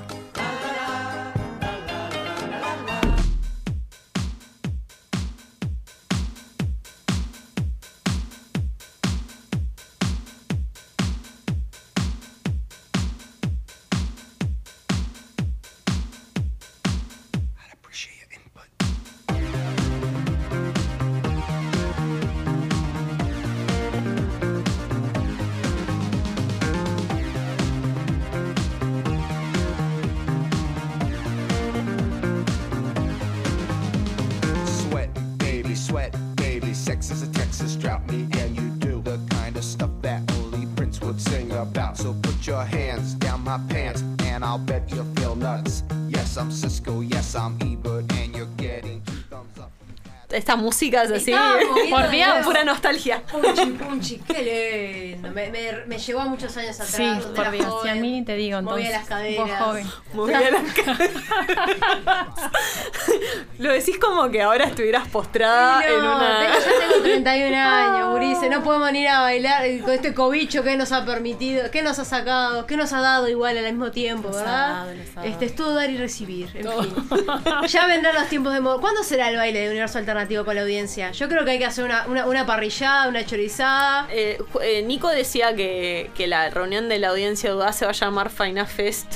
Y yo estoy esperando que lo organice todavía, así que la Estamos verdad no, de- no sabría Sí, decirte. Me encanta, me encanta. Para que Nico organice algo igual, No voy a decir nada si no están acá presente, pero bueno. yo, yo lo quiero. Me está escuchando seguramente y me va a putear. Pero. eh, Ponete las pilas. Para. pero, o sea, no, no, no, no lo veo, no lo veo, pero. Voy ya a decir simplemente voy a decir tres palabras. Hechos, no palabras, nada más. Entonces. Ya va, ya va a salir alguna reunión, seguro. O sea, cuando, obviamente, después de la pandemia, porque Claro, sí, sí, no. con la pandemia está complicado, pero nos juntaremos, no sé, como hacen los, los frikis en general, a, a tomar sol en el Parque Rodó, no sé. Claro que sí. Igual si hay feinada, estamos ahí. Sí, Estamos- sí. sí, obvio. bueno, quedamos. Este, feinada. Qué rico, me dio Qué hambre. rico, sí, hambre, hambre. Hablando de rico, vamos a hablar de riqueza de libros. Mira cómo seguimos. seguimos. exacto. Bueno, dejamos, dejamos para después de la pausa este, esta belleza, ¿sí? Es una colección que lleva el nombre Komorebi, ¿sí? Le mandamos un beso, que no sé si estará escuchando a Pipi y Clarita, las amigas de Penguin Random House, que son todo lo que está bien, que trabajaron mucho tiempo en lograr esta colección bella, bella, bella, que bueno, que tiene cuatro títulos. En la noche de Sebastián Santana Camargo, Pantana. Fan Seguramente total, lo conozcan. total. Argentino, pero vive hace mucho acá. Eh, Guacala los Miedos con, con Sergio López Suárez es, es uno de sus trabajos que seguramente lo, lo conozcan. Y digan, ah, sí, claro. En la noche los invito, las invito a que exploren este texto, ¿sí? Todo lo que sucede en la noche. Uno piensa, me voy a dormir, pero no, señores y señores. Hay mucha cosa en la noche. Y bueno, y nada, estas bellas ilustraciones realmente lo... No, no tienen desperdicio, no tienen desperdicio. Eh, Ama es otro de los títulos de Claudia Precioso. Eh, ese instante mágico, ¿sí? En el que dos personas, dos miradas se encuentran y bueno, y sucede eso, que es el amor. Eh, miniatura, ¿sí? De Sabrina Pérez. Eh, ¿Qué pasaría si, si vivieras este, adentro de un frasco, no? Y bueno, y un día tenés eh, curiosidad de salir y bueno, y ahí empieza la aventura. Y después, Frío en la noche, de Leandro Mangado, que no tiene texto. Es un libro este, solo de imágenes y bueno, se lee a través de, de ellas. Este, a veces la razón no resuelve los problemas y la solución aparece a raíz de un simple accidente fortuito. Hay un pingüino, hay una playa, hay una mujer. Y me quiero detener también en estos libros que no, que no tienen texto, porque a veces decimos, uy, entonces se me complica, Estoy ¿cómo hago? Estoy no leyendo. ¿cómo hago? Este, nada, dense la posibilidad, ¿sí? Anímense. em, de hecho, me acuerdo en un curso que había hecho, comentaban que hay un estudio, un libro que le habían dado, bueno, un adulto, obviamente, abordó el texto y el niño o niña había abordado las imágenes. Entonces, todo lo que salía era increíble, ¿no? Porque el niño no conocía el texto porque no sabía leer, pero llegaba a, conclusiones maravillosas. 100 veces, no sé, más potentes que, que- que las que el adulto y el, y el texto, ¿no? Entonces, este, nada, es eso, es un proceso, también hay que ir afinando la mirada, el ojo, este, ir leyendo las imágenes, ¿por qué no? Perdemos eso, perdemos el hábito, perdemos la costumbre de, de interpretar, de, de- de- de codificar, ¿no? Este, las, las, las imágenes, las ilustraciones. Así que bueno, Frío en la playa es una gran oportunidad que nos da Leandro también para jugar. A Mira, eso. además, una, una cosa que me parece que es hermoso y además que realmente les recomendamos que conozcan a La estética, La estética ¿no? es hermosa, tienen que dedicarse a, a Mm. verlo porque es Mm. precioso. Están en todos lados. Y, y una cosa que es interesante, que también lo hablamos con, con los clubes de lectura, ¿no? Esto de cuando uno comparte su, su punto de vista, cuando da su opinión, este, se espera que sea siempre con, con la experiencia personal, ¿no? De, de lo que considera y percibe el mundo. No es necesario tener un PhD en saber cómo leer imágenes en un libro. No. es necesario tener un curso específico solamente para poder disfrutar de una historia. Porque hay veces que a veces dicen, ah, pero realmente capaz que no, no le puedo explicar lo que significa o no lo entiendo o en realidad capaz que es más complejo de lo que puedo este, transmitir. Y en realidad las historias eh, son historias y Claro. las historias le damos la profundidad que también tenemos ganas de darle. Es como el caso del principito que lo hablamos la otra vez. También, el principito, también eh, depende. o sea, la riqueza de, de las historias, de los textos, tanto, tanto escritos como dibujados, está también en, en la, en la multiplicidad de, de- de interpretaciones que cada, que cada sujeto le da, dependiendo de, de- de- también de la historia de uno, las experiencias de uno. Porque en realidad, digo, eh, puede que haya una intención en un texto de que se interprete de determinada forma o una intención en un dibujo para sugerir determinada cosa, pero también está bueno cuando otra persona lo mira con ojos nuevos y dice, bueno, yo en realidad para mí es otra cosa. Totalmente. Y es como que enriquece tanto, o sea, Exacto. Tanto el texto como, como la experiencia en sí. Sí, no lo traje, pero también quiero recomendar Tento y el Diente de Ricardo Alcántara. No sé si conocen a este escritor, que es uruguayo, pero vive hace muchos años en España. Quizás algunos oyentes, o bueno, niños, familias, lo, lo conozcan por Oscar, que tiene una saga, ¿no? Este, sobre los miedos, el invierno, este, tan, distintos títulos. Lo cierto es que Ricardo tiene muchísimos libros publicados, de una riqueza increíble, con una sensibilidad imponente. Nosotros en el Club de Lectura Infantil trabajamos con hilos y tijeras, que a veces se consigue, a veces no. Pero bueno, Tento y el Diente es lo último publicado acá en Uruguay, por lo que leo también Santillana, y es otra de las recomendaciones. Traje lo, lo que, bueno, lo que está ahora como recién salidito del horno y bueno, y, un tiempito, no sé, unos meses para atrás. Pero debo aclarar que también hay muchos eh, ilustradores, ¿no? autores, autoras uruguayas que dedican tiempo, años, a la- que vienen dedicando tiempo a lo que es la literatura infantil y bueno, y hacen también su aporte y, y han llenado obviamente de, de riqueza este mundo, ¿no? Este, de la LIG para, para, para nuestro país. Ahí con respecto a una cosa también esto de compartir la escritura, eh, la lectura, pero también qué tal la escritura, porque en particular yo sé que vos escribiste para una revista, este, escribiste algo para niños, este, contanos un poquito de eso, para que conozcan más cómo es escribir para niños también. Bueno, en realidad eh, eso fue como una propuesta, claro, era más era general, yo tenía como que bajarlo, tenía que, que tenía que hablar sobre las emociones, porque era, era la, como la, temática que abordábamos. Este, creo que lo más lo más importante es no subestimar, o sea, al niño, la niña, hablarle en un lenguaje este, con la verdad y un lenguaje que, que todos entendamos. Eh, no, no pienso que estoy escri- estaba escribiendo para, para un niño eh, pequeño que, que no tiene una visión X del mundo o que yo soy el adulto y tengo que enseñarle algo. No, es como, nada, compartir algún aspecto de- de lo que es vivir, ¿no? O de lo que, las emociones que nos atraviesan. No, no estoy pensando en, en el lector que, que tengo yo que, que enseñarle algo o transmitirle algo. Eh, trato de, de- de- de- de conectar también con lo que con lo que yo quiero como transmitir o lo que me está pasando Eh, esos dos cuentos eh, salieron en plena pandemia no había miedo había enojo y bueno y volqué, volqué un poco eso es, ahí que es además lo más valioso, tipo, el generar esa conexión entre, entre la persona que, escribe y la persona que lo lee, porque se genera como un, como una, un entendimiento, aunque no Mm. conozcas a la persona, no la hayas visto nunca, Sí. no la hayas visto nunca a la cara, Mm. es como que hay algo muy humano. Es en- un en- contrato. claro, Yo creo que es un contrato. Yo tengo un contrato con cada autor que, que elijo. y- Totalmente. Y es un contrato que va con mucha esperanza, fe y también con la idea de que va, voy a pasar un buen rato. Ayer justo teníamos un, tuvimos un vivo con, con nuestro amigo Marcos que ha venido está acá a la radio y, y él me decía, en realidad se toma muy en serio ese vínculo, se toma muy en serio el hecho de lo que tiene para contar. Y lo hace porque confían que el autor, el lector, El lo va, lo- no lo va a subestimar, no lo subestima, sabe que va a llenar los huecos que él dejó adrede, porque confía en el entendimiento. Entonces, eso está bueno también entenderlo. Sí, Que y además dejar el- también el espacio al que el lector te sorprenda con sus propias interpretaciones. supuesto, eso Que- es lo más rico. Capaz que es lo más lindo para el autor cuando se encuentra con los lectores. Es que esa es la generosidad también las del otras autor. cosas ¿no? que generó, claro, sí, sí. Yo te doy esto, bruto, bueno, bueno, claro. pulilo. Sí, sí.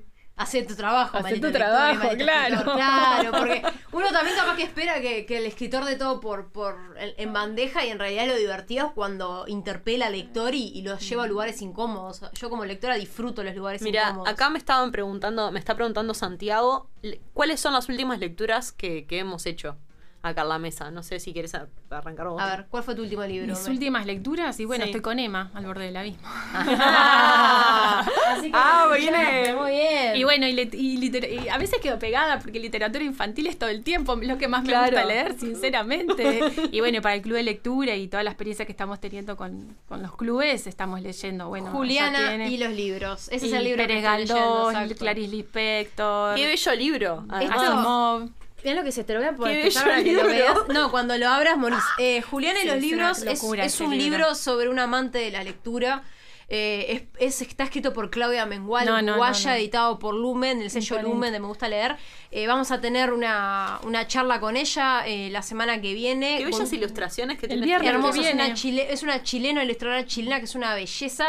Habla sobre el amor de los libros. Y lo interesante de esto es que cuenta la historia de Juliana, que su vida, eh, puntos claves de su vida, está marcada con un libro particular. Entonces te habla como libros como Mari- de Mary Poppins, hasta libros como Martín Fierro o libros como A Sangre Fría. Entonces, este. Aparte pero lo la- la- ¿viste lo que es Sí, la no, no. Que parece justamente ahora que mencionaste a sangre fría, eso es lo que estoy leyendo yo en este momento. En este ¿A sangre fría? Sí, a sangre fría de Truman Capote. ¿Sabes lo que, lo que me pasó con este libro en particular? Eh, que eh, yo no soy de romp- eh, no soy de rayar libros, no, no, no me gusta, pero después entendí que está lindo como hace referencia a ella al vínculo que tiene con los libros. Uno tiene que tratar al libro con respeto, pero no con solemnidad. Porque el libro también es para ser intervenido. Sí, vos sabés Sí, que, sí, vos sabés que sí, eso eh, me, me- me trae encanta. a unas historias que hicieron la- las, las amigas de Antología Fantásticas hace un ¡Ay, tiempo. abrazos enormes! Una genia. Unas- un beso a ellas, eh, Mariana, un abrazo. unas genias. Este, que justamente estaban hablando del tema de, o sea, se, se, se le formó controversia ahí en redes sociales por el tema de las páginas se doblan, no se doblan, el libro se escribe, no se escribe. Y hay gente tipo para todo, ¿no? Sí. Hay Sí. gente para todo, este, pero tal, o sea, yo les decía que a mí entender, o sea, yo eh, era de la gente que doblaba páginas, después lo dejé de hacer para respetar más al libro y también porque hay muchos ilustradores que venden marcadores de libros divinos y, y pa- si uno tiene esos marcadores, ¿por qué va a doblarle la página de los libros? Pero, por otro lado, hay veces que cuando uno compra un libro usado y está escrito a los márgenes, te puede aportar un montón de cosas también que de repente vos no Es pensaste o, o no, o no las estabas interpretando viendo des- desde, Es esa, cierto. desde esa perspectiva. Y es como interesante el texto que se genera sobre el texto. Claro. Y además, las memorias. Yo tengo algo para leerlas ahora, ya que lo, lo- lo trajimos a la mesa, porque me parece interesante la, la- la- la discusión. Eh, Claudia Mengual en su libro Juliana y los libros dice, los libros son guardianes de la memoria, pero hay que animarse a marcarlos. Algunos lectores pecan de prudentes, pasan por ellos como si nada, dan vuelta a las páginas con un cuidado supremo y a lo sumo perpetran la intervención transitoria de un señalador que, cumplida su tarea, parte hacia el destino de un libro nuevo. Nadie sabrá jamás que hemos tocado ese papel. Y el libro queda a la espera de otra mano, como aquellas vírgenes falsas que los buenos oficios de las alcahuetas hacían pasar por puras sin serlo. Yo prefiero dejarles mi huella. Mi relación con los libros ha sido y es amorosa. Pierdo cualquier solemnidad hacia ellos, pero no les pierdo el respeto, porque los respeto, me atrevo a escribirlos, doblar sus páginas, marcarlos de las formas más diversas. ¿Cómo se ama si no se toca, si no se besa? Cada tanto voy a la biblioteca y abro cualquiera de ellos, y sus páginas me ofrecen bien custodiados secretos. Tras cada descubrimiento hay un pedacito de historia, una marca que he dejado y que para mí nada más tiene sentido, que para mí es un hilo invisible que me conecta con mi identidad y me proyecta. Pétalos secos preservados de la corrupción del tiempo, envoltorios de bombones, boletos de tren, un trocito de tela, notitas garabateadas en servilletas, un mundo escondido entre las páginas, conformando un código secreto cuya clave solo yo tengo. Entonces, yo leí este, esta parte Y me hizo pensar un montón. Y, y después empecé como loca a empezar a, a- a marcar partes. Porque me parecían interesantes de frases como los libros son guardianes de la memoria. Este, o esto también de, de- de respetarlos. Y, Claro. Tiene mucho para. Y está para bueno hacer. cuando, como, como eso, cuando vos tenés algo para agregarle o tipo, se te ocurre un pensamiento referido a determinada este, imagen que te traen esas palabras. Y a veces está bueno marcarlo, porque después otra persona, ese libro, es, o sea, los le- todos los lectores sabemos que, claro. que el libro circula Claro. y va a otras manos. Y bueno, le dejaste un, le dejaste un poquito de voz, pero además también un- otra, otra, le abriste otra puerta a otro lector. Y estamos, estamos hechos de lecturas. Exacto. Eso es lo que está de más. Porque Claro. la lectura también te, te forma, te salva y te permite compartir. Y como decíamos hoy, cuando elegís un libro para regalar, algo de vos querés transmitir en ese Claro. libro. Porque vos pusiste un tiempo. Vos pensás a la otra persona, pero también pensás en, en, en- en vos y en lo que querés darle a esa Claro, persona. yo por eso regalo siempre, cosas. siempre regalo Nacidos de la Bruma, por algo será, ya saben. Este, pero en realidad eh, creo que, que es mágico, así que yo en eso estoy, estoy con Juliana y los libros y que es, eh, pro- vamos a tener la semana que viene una, Viernes, sí. una reunión con ella, co- esta vez con el club Conexión Lectora, que es uno de los clubes que formamos en la cuarentena, este porque la red de clubes estuvo muy activa durante la Porque cuarentena. Joana sigue haciendo clubes de lectura por todos No, lados. Este equipo es impresionante. Este equipo en cara, este, con May nos propusimos este, este año de la pandemia mostrar que los clubes de lectura se fortalecían y lo logramos. Creamos cuántos cinco ya Vamos va- por va- el vamos por el quinto ahora, quinto. en septiembre. ¿Y qué hacemos? Con esta, esta experiencia de sumarse a vivir la, la experiencia, damos tres instancias con ellos, simplemente de intercambio con las personas que se animan, y los clubes después se van a quedar solos, o sea, solos gestionándose, autogestionando. Pero claro. sí con el mentoreo nuestro. Y ya Conexión Lectora, por ejemplo, es el primer grupo que nosotros armamos. Y venimos que a romper mitos también, ¿no? Porque para integrar un club de lectura queremos, ay, hay que leer todo, no. Después terminamos leyendo, pero venís por, por otras cosas. La lectura es la excusa. ¿Y los niños con los clubes de lectura? Ay, es un viaje, es, es bellísimo, es bellísimo. La verdad que aprendo un montón, un montón, un montón, un montón, un montón. No dejo de sorprenderme de, Vos de las cosas. de varias edades, además. Sí, la más chica tiene como 7, 8 ya y los más grandes ya están en primero, segundo de liceo. Eh, vamos ya por el quinto año. Y bueno, muchos de ellos están creciendo con nosotros. Entonces vas descubriendo ahí también otros, otros intereses, otras inquietudes, nuevas inquietudes. Hay que ir acompañando también el proceso de lectura en eso. Y yo siento que es como un momento tan bello de la vida, ¿no? De, de cada uno de los integrantes que, que acompañarlos es como un placer y poder este, ayudarlos o complementar con, con lecturas acordes también a, a lo que ellos están necesitando, escuchar lo que ellos necesitan. Es muy, muy interesante. Eh, aprendo mucho y me gusta escucharlos. Es una club. escucha activa constante, ¿no? Porque en realidad es eh, lo que a ellos les pasa eh, y cómo tratás Mm. esos temas y la posibilidad de los Sí, autores. el año pasado tuvimos el placer de contar con María Teresa Andrueto. en Una entrevista le pudimos hacer, trabajamos formato entrevista, etcétera. Trabajamos con, con un libro este, de ella. eh, y, y bueno, lo leímos y, y una de las niñas dijo, es triste, pero es real.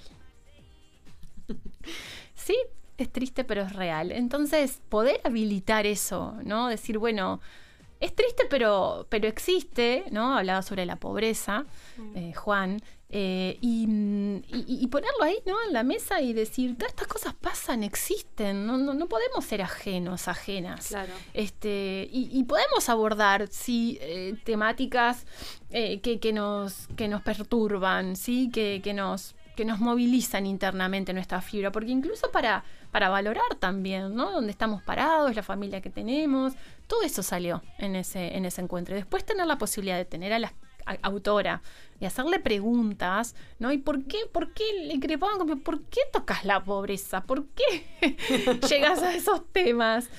Eh, nada, es, es, es muy rico brindarle al- a, un niño, a una niña, esa posibilidad. Además la posibilidad de... La de- libertad, claro, la libertad de expresar todos tus, Todo, todos tus todo. pensamientos ¿Saben sin que ningún filtro. En de también. lectura hasta hablan distinto, se mueven distinto, se paran, van, vienen. Es, o sea, es tan dinámico y es, es otro formato completamente al salón de clase, la escuela. Claro, es co- Se también respiran- un empoderamiento del Sí, niño sí, en de sus propias espacio. creencias y en sus Sí. propios pensamientos, Sí, ¿no? sí, sí, sí, sí, sí, Y, a- y sí. dueños de su espacio y, y- y orgullosos de eso. Nosotros Claro. el año pasado con la Librofest, que estuvieron, Mm. ellos inter- intervinieron en la parte del hall, veías niños por todos lados y todos en el suelo y saltando y los libros y demás. Qué fantástico, qué fantástico el trabajo que están haciendo de sembrar el germen del pensamiento crítico Claro. en todos esos niños. Es que en realidad es eso. La Yo- verdad es no sé, impresionante. cuánto- no sé cuántos libros llevan ustedes leídos en el año, no sé si tiene una aplicación, pero le mando un beso a Ine que no debe estar escuchando. Ine tiene 12 años.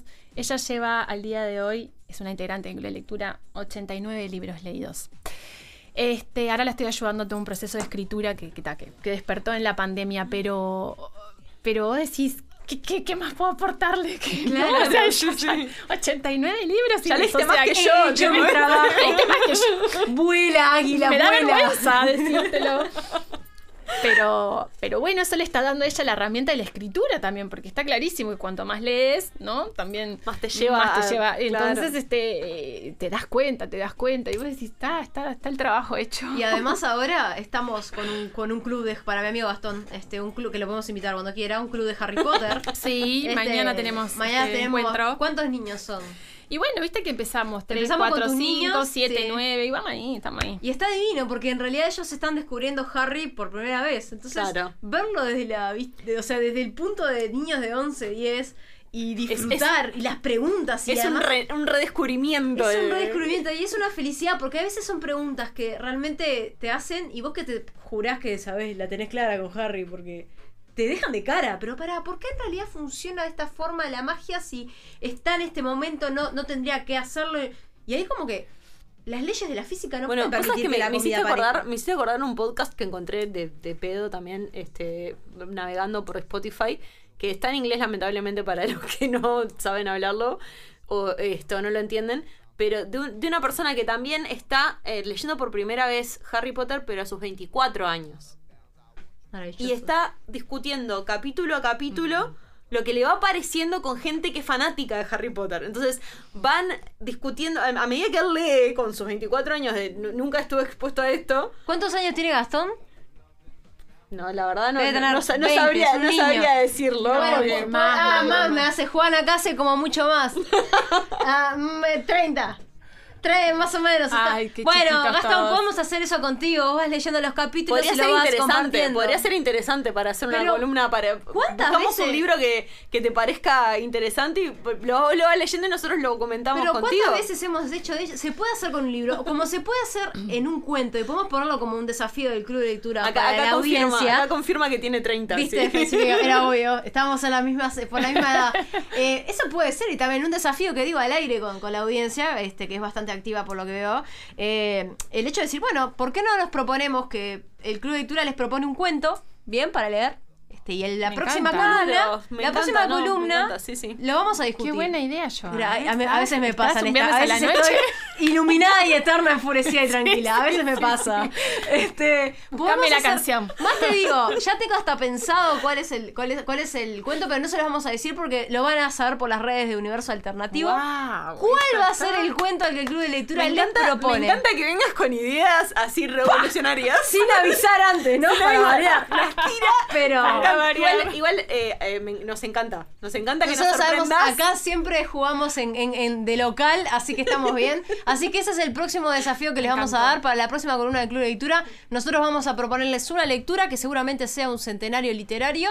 Y ustedes, la próxima, van a tener que hablar, porque es un cuento, lo van a poder leer seguramente. Me tienta Simovo Bradbury, porque Me sé que varios de, varios de nuestros amigos acá son este, fans. Así que nosotros les proponemos la lectura y en la próxima columna conversamos qué nos pasó, qué sentimos al respecto. Y ahí vamos a tener como una especie de Para- club de lectura virtual. Para la gente, claro, para la gente que le da miedito entrar al club- a un club de lectura, ¿Cómo le da hagamos, miedito, hagamos eh? la, la experiencia abierta en radio. Exactamente. para Pero que esto es sepan Una cosa que cómo no es y se Esto quieran no se ha dicho. O sea, no se ha hecho. no se ha hecho. Universo alternativo va a ser el que pone la tendencia. Está en lo alto de la ola. Y a partir de ahora hacemos club de lectura a vivo en la radio.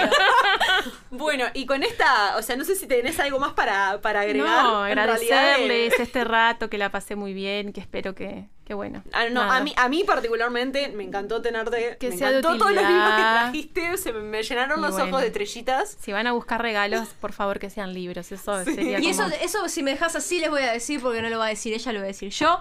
Este, una cosa que hace muy, muy genial Maite, y está de más, que es curar libros. O sea que ustedes si les escriben, si le escriben a Maite, ellos les pueden ella les puede ayudar a, a seleccionar algunos libros de calidad para regalar. Así que este, Hermoso. cuentos by May, arroba cuentos by May, escriben incluso cuántas bolsas salieron ya, porque lo haces con unas bolsas y todo. 15, 15 bolsas con libros curados para conforme la edad de los niños y los intereses de quienes se acercaron. Así que los invito a que si no tienen ni idea, está bueno capaz que a escribirle a Además, Maite. ¿qué, qué más lindo que te recomienden, eh, o sea, que una recomendación así personalizada. Porque a veces uno entra a una librería y no sabe ni por dónde agarrar. Exactamente. Así que en lo eso. que está buscando a veces. Que eso es lo mejor, o sea, el hecho de poder tener un, una- un acompañamiento en ese proceso está de más. Así que después les paso bien la info para que lo pasen para la audiencia y veo que le copó la idea a la audiencia con respecto ya están Eh, eh, contestando. a mi- mi her- la que puso me copa es mi hermana. Un ¡Vamos! saludo para ella. Bien, bien, que bien, está, está full ahí. Y, Grande, y- Cami. y veo que está Santiago que dice Dune edición, edición ilustrada, voy por ese. Vamos Es tipo, a tratar de- Para Dune está complicado. O sea, Dune es largo. Vamos a hacer un cuento. Es Va- largo. vamos a empezar. Me gusta que vengas con esa, eh, con ese entusiasmo, Santi. Pero vamos a empezar con un cuento, dos cuentos para ver, este, para Claro, compartir. vamos a probar primero la experiencia y después, este, capaz que podemos ver de, Claro, de- de ya ahí agarrar algo más Sí. Exactamente. Y se van a enterar por redes de Universo Alternativo. Qué genial, qué genial. Bueno, y con, Con esto tareas se van. Vamos, agradecemos de vuelta a, a Maite y vamos Muchísimas a gracias. Pausa y ya volvemos.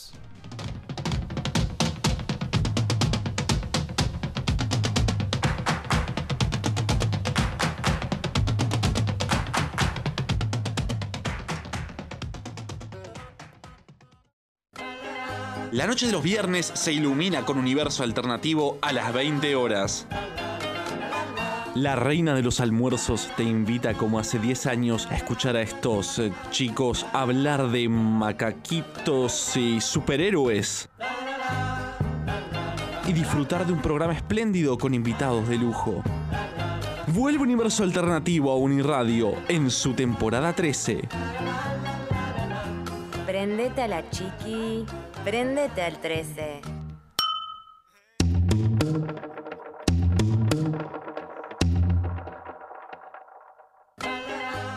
Volvemos con más Universo Alternativo.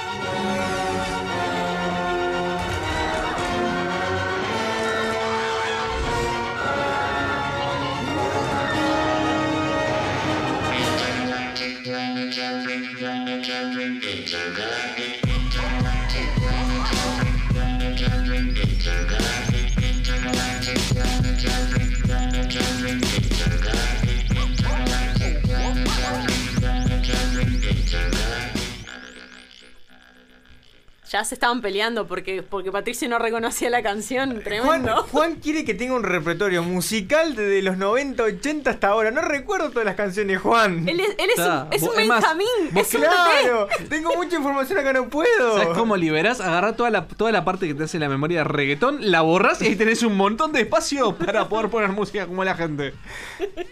Eh, gra- gracias por el dato. Lo tendré en cuenta. Pasa que él es un baby, vos todavía Sí. no te acostumbraste. Ojo. Estamos en un programa de veteranos y, y vino, vino Patricio y bueno. Y a mí me dan palo y yo no tengo culpa. Esa gente ya no trabaja, está muerta, Juan. O están Está gordos o están calvos. Sí, gordos están, pero están todos. Como todos. Está como los Backstreet Boys cuando vienen al Uruguay, eran, no los Callate reconocía a nadie. boca. Eran todos unos viejos. nadie. Callate no, la no los boca. reconocía a nadie, están todos viejos. ya. Cállate la boca, estaban todos unos pendets, bailaron como unos desgraciados, se quebraban. Estaban todos viejos y algunos estaban pelados. ya, Quebraba se más que notaba. chorizo seco. No, acá estás pelado, por favor, no sabes lo que estás hablando. en la crisis de los el, mejor, 40. el mejor show. Más, la cantidad de gente que fue a ese show, yo no fui, pero la cantidad de gente que fue a ese show. contaron. No, pero mi señora fue, por ejemplo. Este, y me dijeron, vos fue espectacular. Te juro que eso me dejó como tranquilo durante meses de la cuarentena. Esa gente son gente que se pegó la crisis de los 40, querían plata y fueron a dar vueltas por ahí. Ah, no te voy a responder. Acá, acá Patricio. También te está, te está tirando palo diciendo, diciendo que Me lo- no es que no las reconoces, es que no las, no las conoces directamente. También, ¿y cuál hay? Está, está, está bien, está bien, dale, anda, anda a escuchar Bad Bunny. Este. Tremendo. Bueno, cuarto bloque de universo alternativo. Estábamos escuchando Beastie Boys. Este. Y nos fuimos, este. Como es del bloque anterior con. con Ra, Ra, Rasputin. Para la gente que, que saca el tema de, de Bonnie M. Les recomiendo que busquen la animación. eh, el- Eso el- lo conozco porque la animación es más contemporánea. Se lo- Pa, bueno, está, corté, corté, cerré como. Bueno. Está rojo, Juan. Y arrancando el cuarto bloque, casting para un nuevo conductor ahora con la salida de Patricio. Salgo con seguro, ¿verdad? Por lo menos me pone seguro de paro, sí. Sí, sí, Ah, está. ¿Puedo ir a seguro? Pero ¿a vos te están pagando, Patricio, por estar acá? ¿Qué, qué pasó acá que no me enteré? lo- los cheques Yo- llegaban vos estás, tarde. Vos estás cobrando desde hoy, estás diciendo que estás recibiendo dinero Sí, sí. de lugares que yo no, ¿A nunca usted me no le enteré. pagan? No, no. Yo nunca me enteré que se, se recibía dinero. Esto de ser ¿Qué tipo gigoló por accidente. Claro, Claro. ¿no? ¿Qué, qué, qué está pasando acá? No entiendo nada. Este, bueno, Y seguimos con la temática del día del de y seguimos con la temática del Día del Niño, ¿tá? que para la gente que no lo sabe, no lo recuerda o que está perdida en el mundo. Yo, este bloque en, en las redes eh, lo, lo llamé ¿En qué estaban pensando? digamos, eh, así como pa- para. Porque ta, y vamos a comentar de algunos juguetes. Este. Por un caso, por un caso en realidad relativamente reciente que a mí me, que me apareció por YouTube una comentarista este, de temas sociales por YouTube. Me apareció el video de ella y, y fue tipo, hmm, mira qué interesante. Era, era muy perturbador lo que mostraron. Sí, bueno, sí. Este, entonces decidimos eh, hablar de juguetes que no hay que regalar. No, no de los que- juguetes que nos dan nostalgia o de los que estaría bueno regalar. Ya hablamos de cómo, de cómo sí re- se, se regalan libros y de, de la curación que hace Maite para Sí, sí, sí, todo, el, todo el tema de los regalos de, de libros para niñas. Eh, ahora hablemos de qué, qué no habría que regalarles y juguetes que deberían estar censurados, pero por, por alguna razón pasaron los Existe. estudios de marketing. Mira, a mí me, me pasan muchas cosas con respecto al tema de juguetes. Sin ir más lejos, yo creo que hoy por hoy no estamos en un mundo en donde exista el juguete de, de varón o el juguete de nena, como pasaba de repente hasta los 90, ¿no? Este, entonces, en ese sentido, digo, creo que estamos bastante mejor. Igual, te digo, mercadotecnia es un- una hermosa herramienta que nos permite que las niñas se emocionen con las LOL, que es una muñequita de 2 centímetros hecha de plástico puro, que, pero que te vale 800 pesos la, la bichita. Mira, mira, colaboran el corazón. Yo jamás traigo ese tema a colación. Porque usted, señor Juan, y yo soy culpable, gastamos muchas cartas en cartón. Mucha, mucha plata en cartón. Eh, ca- Cambiamos papel, moneda por cartón. Ta, ta, pero es un, es un juego burgués. Ah, ah, es un juego burgués. Es un juego burgués en donde uno dice, mirá, qué grande que la tengo. Toda La billetera. to- toda la plata que tengo en este mazo. No, es, es verdad, eso es verdad. Algo muy gracioso que me ha pasado en mi trabajo es que la gente compra las muñecas Loki que valen entre 2.000, 3.000 pesos y como el niño ya la tiene, va y la devuelve. Ese es el cambio. Ah, ¿sí? ¿Pueden Sí. hacer eso? Técnicamente no, pero la gente lo hace. Ah, bien. Da un negocio. Este, pero no, digo.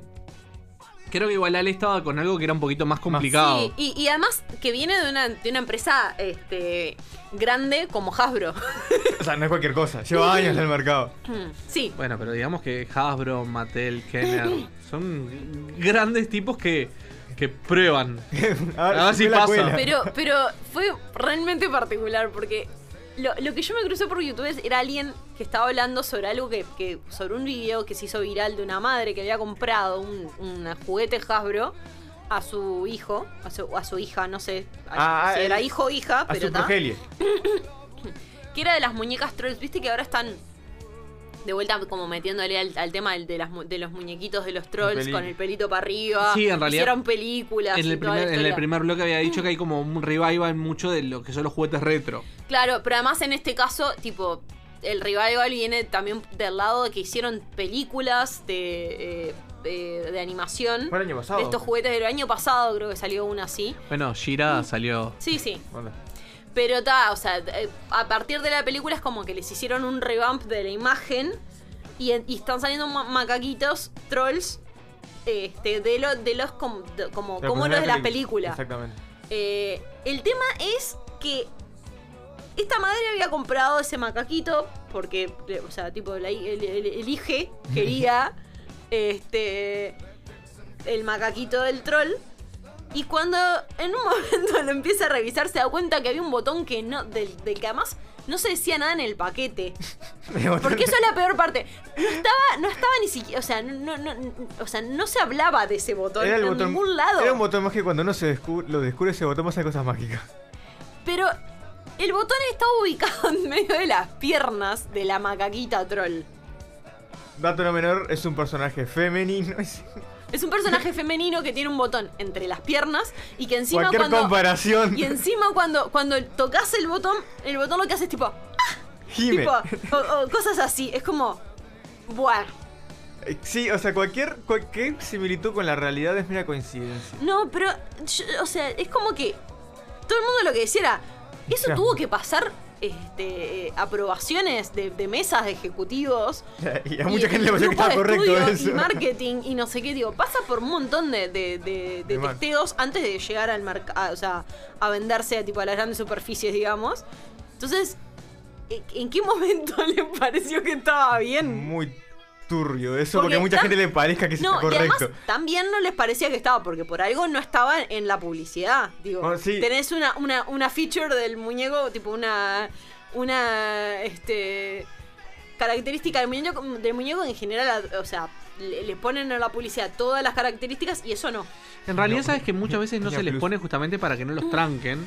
Eh, está el famoso caso, por ejemplo, del muñeco que quedó trancado en la, en la colección, que era el famoso Boba Fett, Este, con, le disparaba el misil desde la mochila. ¿tá? Que, que en- a último momento consideraron que era peligroso para niños y trancaron el juguete. Al día de hoy es como uno de los Holy Grail de, de- de- de todo lo que es la colección de, Star Wars.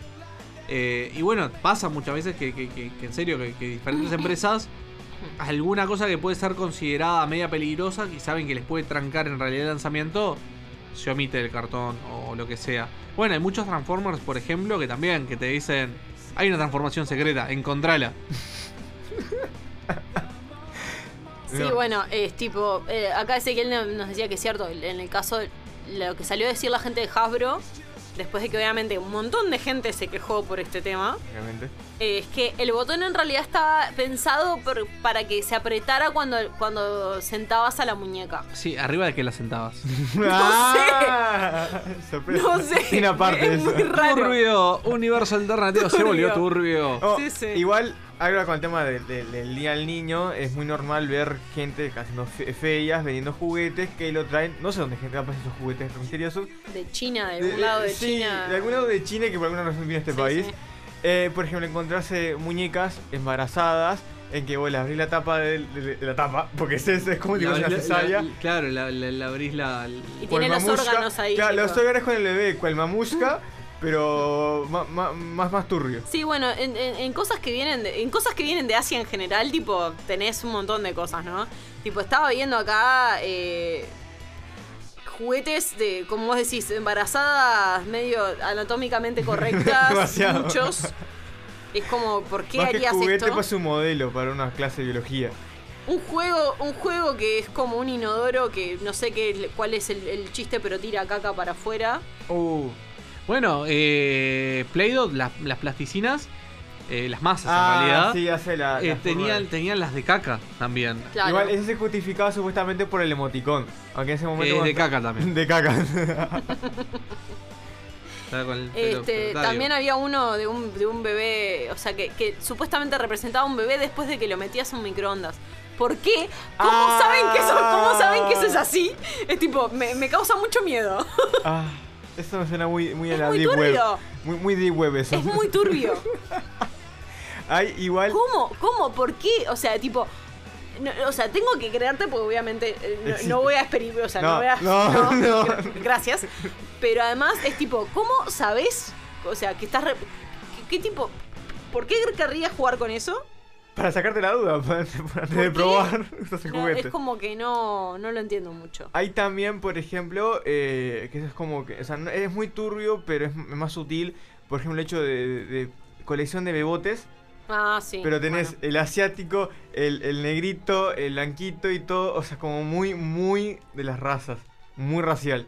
Sí. Es, ma- o sea, es muy sutil, pero bastante más Bueno, turbio. Juan había, había puesto uno en WhatsApp que era bien interesante también. Sí, Ah. ese es el famoso Punisher que, que en un momento lo, lo- lo levantaron, pero, pero se salió comercialmente. O sea, en realidad hay muchas fotos del muñeco porque, porque realmente salió. Existió. Claro, que, pero. que tenía un hermoso torpedo en Claro, su pero en realidad era un arma oculta. Ah, en el pecho. oculta. claro, porque no sé qué Punisher tiene un arma oculta ahí abajo.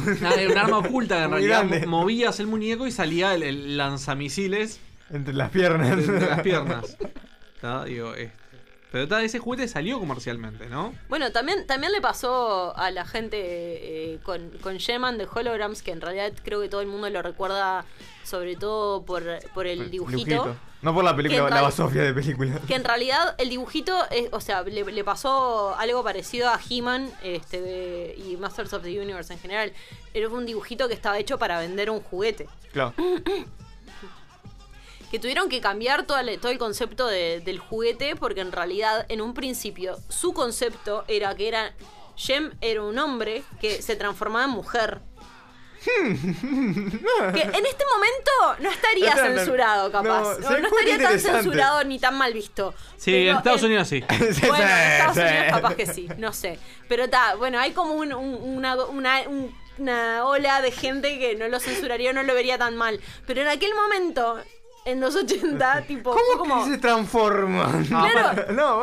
Vamos a partir de la base de que yo de chico, ¿tá? Me fanatizaba los cigarrillos de chocolate, que me parecía la cosa más de fantástica del mundo y, por gente ultra conserva se, se eliminaron. No sé ni Es que cierto existía que eso. existían los cigarrillos de chocolate. Pará, wow. eran cigarrillos de verdad que se. O sea, No, tipo, era ay, que la- que Patricio, qué Pará, ¿eran cigarrillos? ¿Cigarrillos con chocolate o era un chocolate con forma de cigarrillo? No, era un Eran chocolates con forma- eran cho- cigarrillo. Era Lo como si y lo aspirabas. Eran como si fueran un batón finito, Sí. cubierto, pero que tenía como una caja de cigarrillos. Y te venía con papel alrededor, tipo como Claro. si fuera un cigarrillo, pero adentro era chocolate, vos le sacabas el papel y te lo turbio eso, bastante turbio. Es medio, sí. No, No, te voy a decir está o sea, más. fomentás. No fomentás nada, Patricio. fomentás el, el tabaquismo infantil. Ah, claro, vos tomás el boom y después quedaste propenso a la felación. Claro. Claro, seguro. Ay, por Dios. Por Dios. Eso fomenta cosas raras, señor Juan. Bueno, aparentemente Hasbro también en algún momento vendió una, una Ouija para niños, así que... Ah, Sí. eso sí, eso sí. Eso de verdad yo lo he visto. He visto un unboxing de eso, es algo hermoso. Además, es un- la caja de la Ouija es tipo lo más Barbie que puedes pensar. Es rosada con Contacta violeta. con tu abuela, la solcito. muerta. Bueno, yo llegué a ver. ¿Se acuerdan que en un momento estaban eh, de moda este tipo la- las babas? ¿Cómo Sí, se llama? sí, La-. Ay, sí. Ahora se llama slime. Bueno, Ahora el se llama slime. slime. ¿tá? Lo mismo. Bueno, había uno que era de vómito y tenía olor a vómito. Sí. Sí, Ew. te voy a decir eso. No, ¿Vos eso qué se- necesidad? Yo tenía de chico que. te- o sea, eran. eh, no, pará, era mejor. Eras olor a vómito. Ah, anda a cagar, Patricio. Después No, decís sí. que los alfajores- lo, lo- con el cigarrillo de chocolate te son propensos. Había uno olor a caca y olor a basura. Y en realidad que eran como los monstruos que venían en eso. Eran tipo, eran de. No me acuerdo cómo se llamaba. Que la idea que eran como monstruos canterillas. Y tenían el olor a vómito, el olor a caca, el olor a basura. Sí, eran. Eran. eran ¿Por qué? no sé, era, y la gente lo usábamos, lo usábamos en la escuela. Bueno, eh, yo lo- lo- se los contaba la vez pasada y lo contamos en la columna de, de Masters of the Universe. Mattel, en, realidad, en su momento, cuando estaba con, con, con He-Man, Mm. la idea era tratar de vender la mayor cantidad de juguetes posibles, encontrándole una vuelta de rosca que fueran diferentes. Y en su momento salieron dos personajes, uno en realidad de la parte de los villanos y otra justamente de Claro. la parte de los héroes, o sea, Master of the Universe and- y, y- y en realidad el grupo de Skeletor, este, que eran con olor. Pero era porque, que- porque se estaba por chivo. primera vez haciendo este los juguetes con olor, en realidad. Se estaba experimentando. ¿A qué le diría He-Man? Bueno, eh, en realidad los dos personajes son eh, Mossman, Hmm. ¿tá? que tiene olor a pino en realidad. Y Que es le muy el auto. Es muy gracioso porque en realidad, acuérdense que, que yo te digo, eh, muchos olores, después en realidad cuando viene la versión nueva van a- a- cambiando. Sí. Justamente cuando salió eh, la, la edición coleccionista en realidad con, eh, con la parte de Origins. Este, no, con la parte de Origins, no, con la parte de, de Mattel Collector, ¿tá? Este, con Classic, lograron la misma fragancia para el muñeco y había un tipo que no lo podían creer, que tipo 30 años después, la misma fragancia. Que aparte, eh, dato curioso que lo mencioné la vez pasada, es la misma fragancia que se siente cuando vos entras al ju- en Universal al juego de, de té, que vos entras por el bosque. Ese bosque tiene la fragancia de pino, como para que se sienta bosque. Como tipo Glade. Ta. Y el otro era Stinkor, que era un chiste. Había un, un que era Sting. un tipo de proveedor, porque hay muchos personajes que también salieron como chistes mezquinos dentro de, de- de los De de Mattel. Y Stinkor parece que era un creativo que andaba siempre con una campera maloliente. Por el ¿tá? flaco. Este, entonces el personaje tiene como una especie como de máscara que llega hasta acá, que era por burla el tipo de la campera. ¿tá? Y justamente le pusieron como un olor asqueroso. Pobre, pobre tipo, quedó inmortalizado toda la vida. Sí, digamos que pasa este con, con- con- o sea, los creativos también tienen chistes internos. Hay muchos juguetes que son de chistes internos también, ¿no? Pero está este Ahí también, o sea, de, más con, con el tema de la película de Emoji, sacaron un reportero de juguetes de Emoji. Entre ellos está el tema que me parece asqueroso, que es de la popó. Es que de popó, todo lo que quieras, y estaba ahí el juguete ahí Oh, pero, popó. pero hay, hay tipo, bueno, los asiáticos también tienen, tienen. Ah. En Japón hay un museo en realidad de, de la caca y, y claro, y te venden macacos. Ah, Cuando, me- claro, me- no, me te venden eran tipo, porciones de caca. No, no, no, no, pero, te- pero sí te, te venden como gorrito pa- de, como, de como la formita de la Ah. caca, pero la- estilizada como, Sí, sí, sí, como sí. los- la, usas, la usas en el emoji, que en realidad tipo viene todo de Japón, ¿no? Este, la gente va y se pone el gorrito, después compra peluches que tienen Forma de caca. Qué lindo. Ahí, bueno, yo quisiera que justamente, me acuerdo de haber visto de los emojis de la película, que han toda la forma, pero con los brazos en las manos, y por alguna razón, también, que en la película no están, le agregaban partes íntimas, como el trasero. O lo- los... los ¿Por qué? peluchi- no sé, eran peluchitos con, con trasero. Con trasero con, o con senos. O, con- o sí, claro, era- no, o sea, no eran los senos tal cual, sino era la curvatura. Era Ahí va. Porque sí, de los creadores de, de- no sé. Como para agregarle un diferencial. claro, no sé. esta mujer y este como el trasero es hombre, no sé. Además, era el trasero es totalmente necesario. Pero Totalmente culito. innecesario. Y la frente del culito, pero está. Eh, igual, Después, sí, después, o sea, yo lo otro que me acuerdo, tipo, que ahora estaba viendo un, un top de, de, de peores juguetes y uno, uno de los que me acuerdo, porque creo, o sea, me acuerdo haberlo visto yo cuando era chica, nunca tuve uno, pero, pero sí era algo que circulaba, digamos. Que también de esos juguetes eh, sin marca o de marcas tipo juguetes del demonio que uno no sabe de dónde vienen. Que era un- una, un- claro, una China. muñeca, una muñeca de un bebé que venía con otro bebé adentro. Y vos decías, "Mm, ¡Pa! esto me hace preguntarme muchas cosas. es muy turbio. ¿Por qué? La primera pregunta es ¿por hay qué? tantas cosas mal en eso, no. Bueno, Bueno. pero, pero eh, pasa que vamos a partir de la base de, de que siempre estuvo el típico bebé de, tipo bebote de que tenía sonidos y cosas y que en realidad muchos sonidos eran como, por Dios, ¿por qué dice esto? O sea, tipo bebés que decían qué rica la leche. y- no, pará. Bueno, hay, que es mítico de YouTube, un juguete viejísimo, que es la bebé que se ríe. Y lo único que hace está en una silla mecedora, porque está fija, la moves y se ríe, y se ríe, y se ríe. El problema es que tiene, o sea, si una niña se mueve, la muñeca empieza a hacerse ruido constantemente, y es muy turbio. Y en todo el comercial, que, que es algo mítico en YouTube, Ay, sí, bueno, turbias, es cierto. Está como, dura como un minuto y medio y siempre está muy, riéndose re dura la, la muñeca, riéndose y todo el mundo se ríe del fondo y es muy turbio ese, ese, ese comercial, ese juguete en general. Después en Argentina, que en este momento no me acuerdo cómo se llama, que está, es, esa posta, pero creo que en la Muñecón se estuvo viendo, hay una empresa que se dedica a hacer tipo juguetes turbios. Tipo. No, pero digo, eso, eso ya entra como dentro de los juguetes para claro. adultos. Porque, porque, por ejemplo, hay una serie de peluches que se llaman Roadkill. Que, Ah, que tipo, son como animales atropellados. Que eso ya no es. Eh, o sea, no es un juguete para niños. Claro, eso, es un chiste adultos. para adultos. Entonces, cuando ya entras dentro. O sea, a mí lo que me, me interesaba más es, es los juguetes que están pensados para niños y de repente tienen cosas returbias Sí, bueno. y, y que pasan pasan los chequeos. Porque ta, después o sea, después, eh, en realidad, tipo, toda la, la- la gente nacida en los 80 y 90, que somos niños este, adultos, Adultos, los- eh, o sea, creamos, Juan, creamos la curva. Creamos la necesidad de que, eh, de- o sea, de que, eh, de que en el mercado hubiesen juguetes para nosotros. Claro. Con chistes más de humor negro, bueno, te- o sea, Happy Tree Friends es parte de, ese, de esa, Ah. como esa cultura, digamos. O, o- o todo, o sea, hay pila de, de- de animaciones para adultos que son parte de esa cultura. Vale, y bueno, con eso en realidad viene también el merchandising. Hay igual, me, me hiciste acordar, eh, que de- no sé dónde lo habrá sacado, no sé si era para niños, ahora puedo pensar. Eh, creo que fue mi madrina que había venido de viaje, no me ni a dónde fue, y, tal, y, a- y todo el mundo trajo llavete y eso, y a mi hermano trajo juguete. Y a mí por alguna razón me regaló una vaca chiquita, porque tendría yo 3 años, 4 años, que vos cuando la apretabas, mugía, pero como plus tenía una baba que salía por el trasero ¡No! de color marrón. ¡No! Y no entendía por qué. Eh, Ahora en ese momento me parecía que iba a hacer que ah, se le sale el bobón, pero es muy turbio eso, era para niño. Además era tipo el tamaño de mi puño y era hacia, hacia el ruido de la vaca, como el juego, juego para niño chico, y salía popó. Ah, sí, bueno, puf, ah, eso de, de lugares, de, de cosas mal ubicadas. Eso hay, hay tipo inflables de Wolverine que tienen eh, la, la parte donde tenés que inflarlo de un Ah. lugar un poco Mal. turbio. Bueno, Juan acaba de mostrar de lo, en realidad es medio entre juguete y, y artículo, sí, de, uso, artículo de uso. Que, que eso creo que no es de, no sé si no es del movie, pero lo vi ahora con el estreno de las nuevas películas de Toy Story, que es Buzz Lightyear, que, que, justo, que está con todo el abdomen y en la parte baja del abdomen sale el sorbito para tomar la bebida.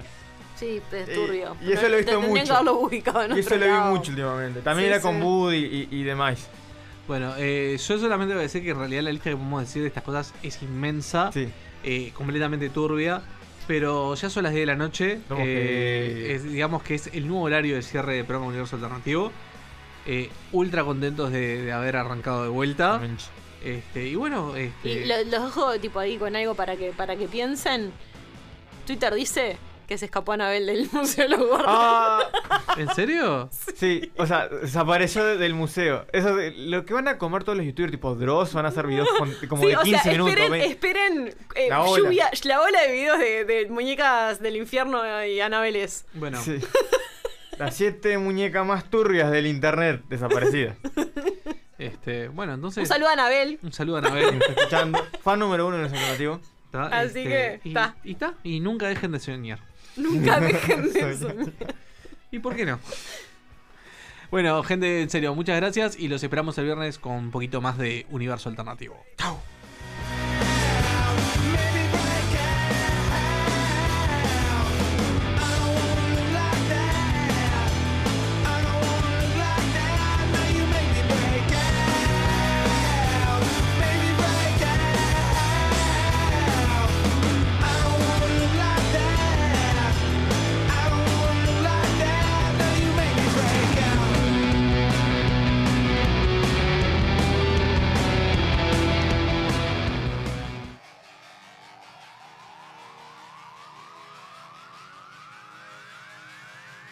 Chicos, chicos, chi- chi- chicos, ¿hasta qué hora dura, dura- dura este programa?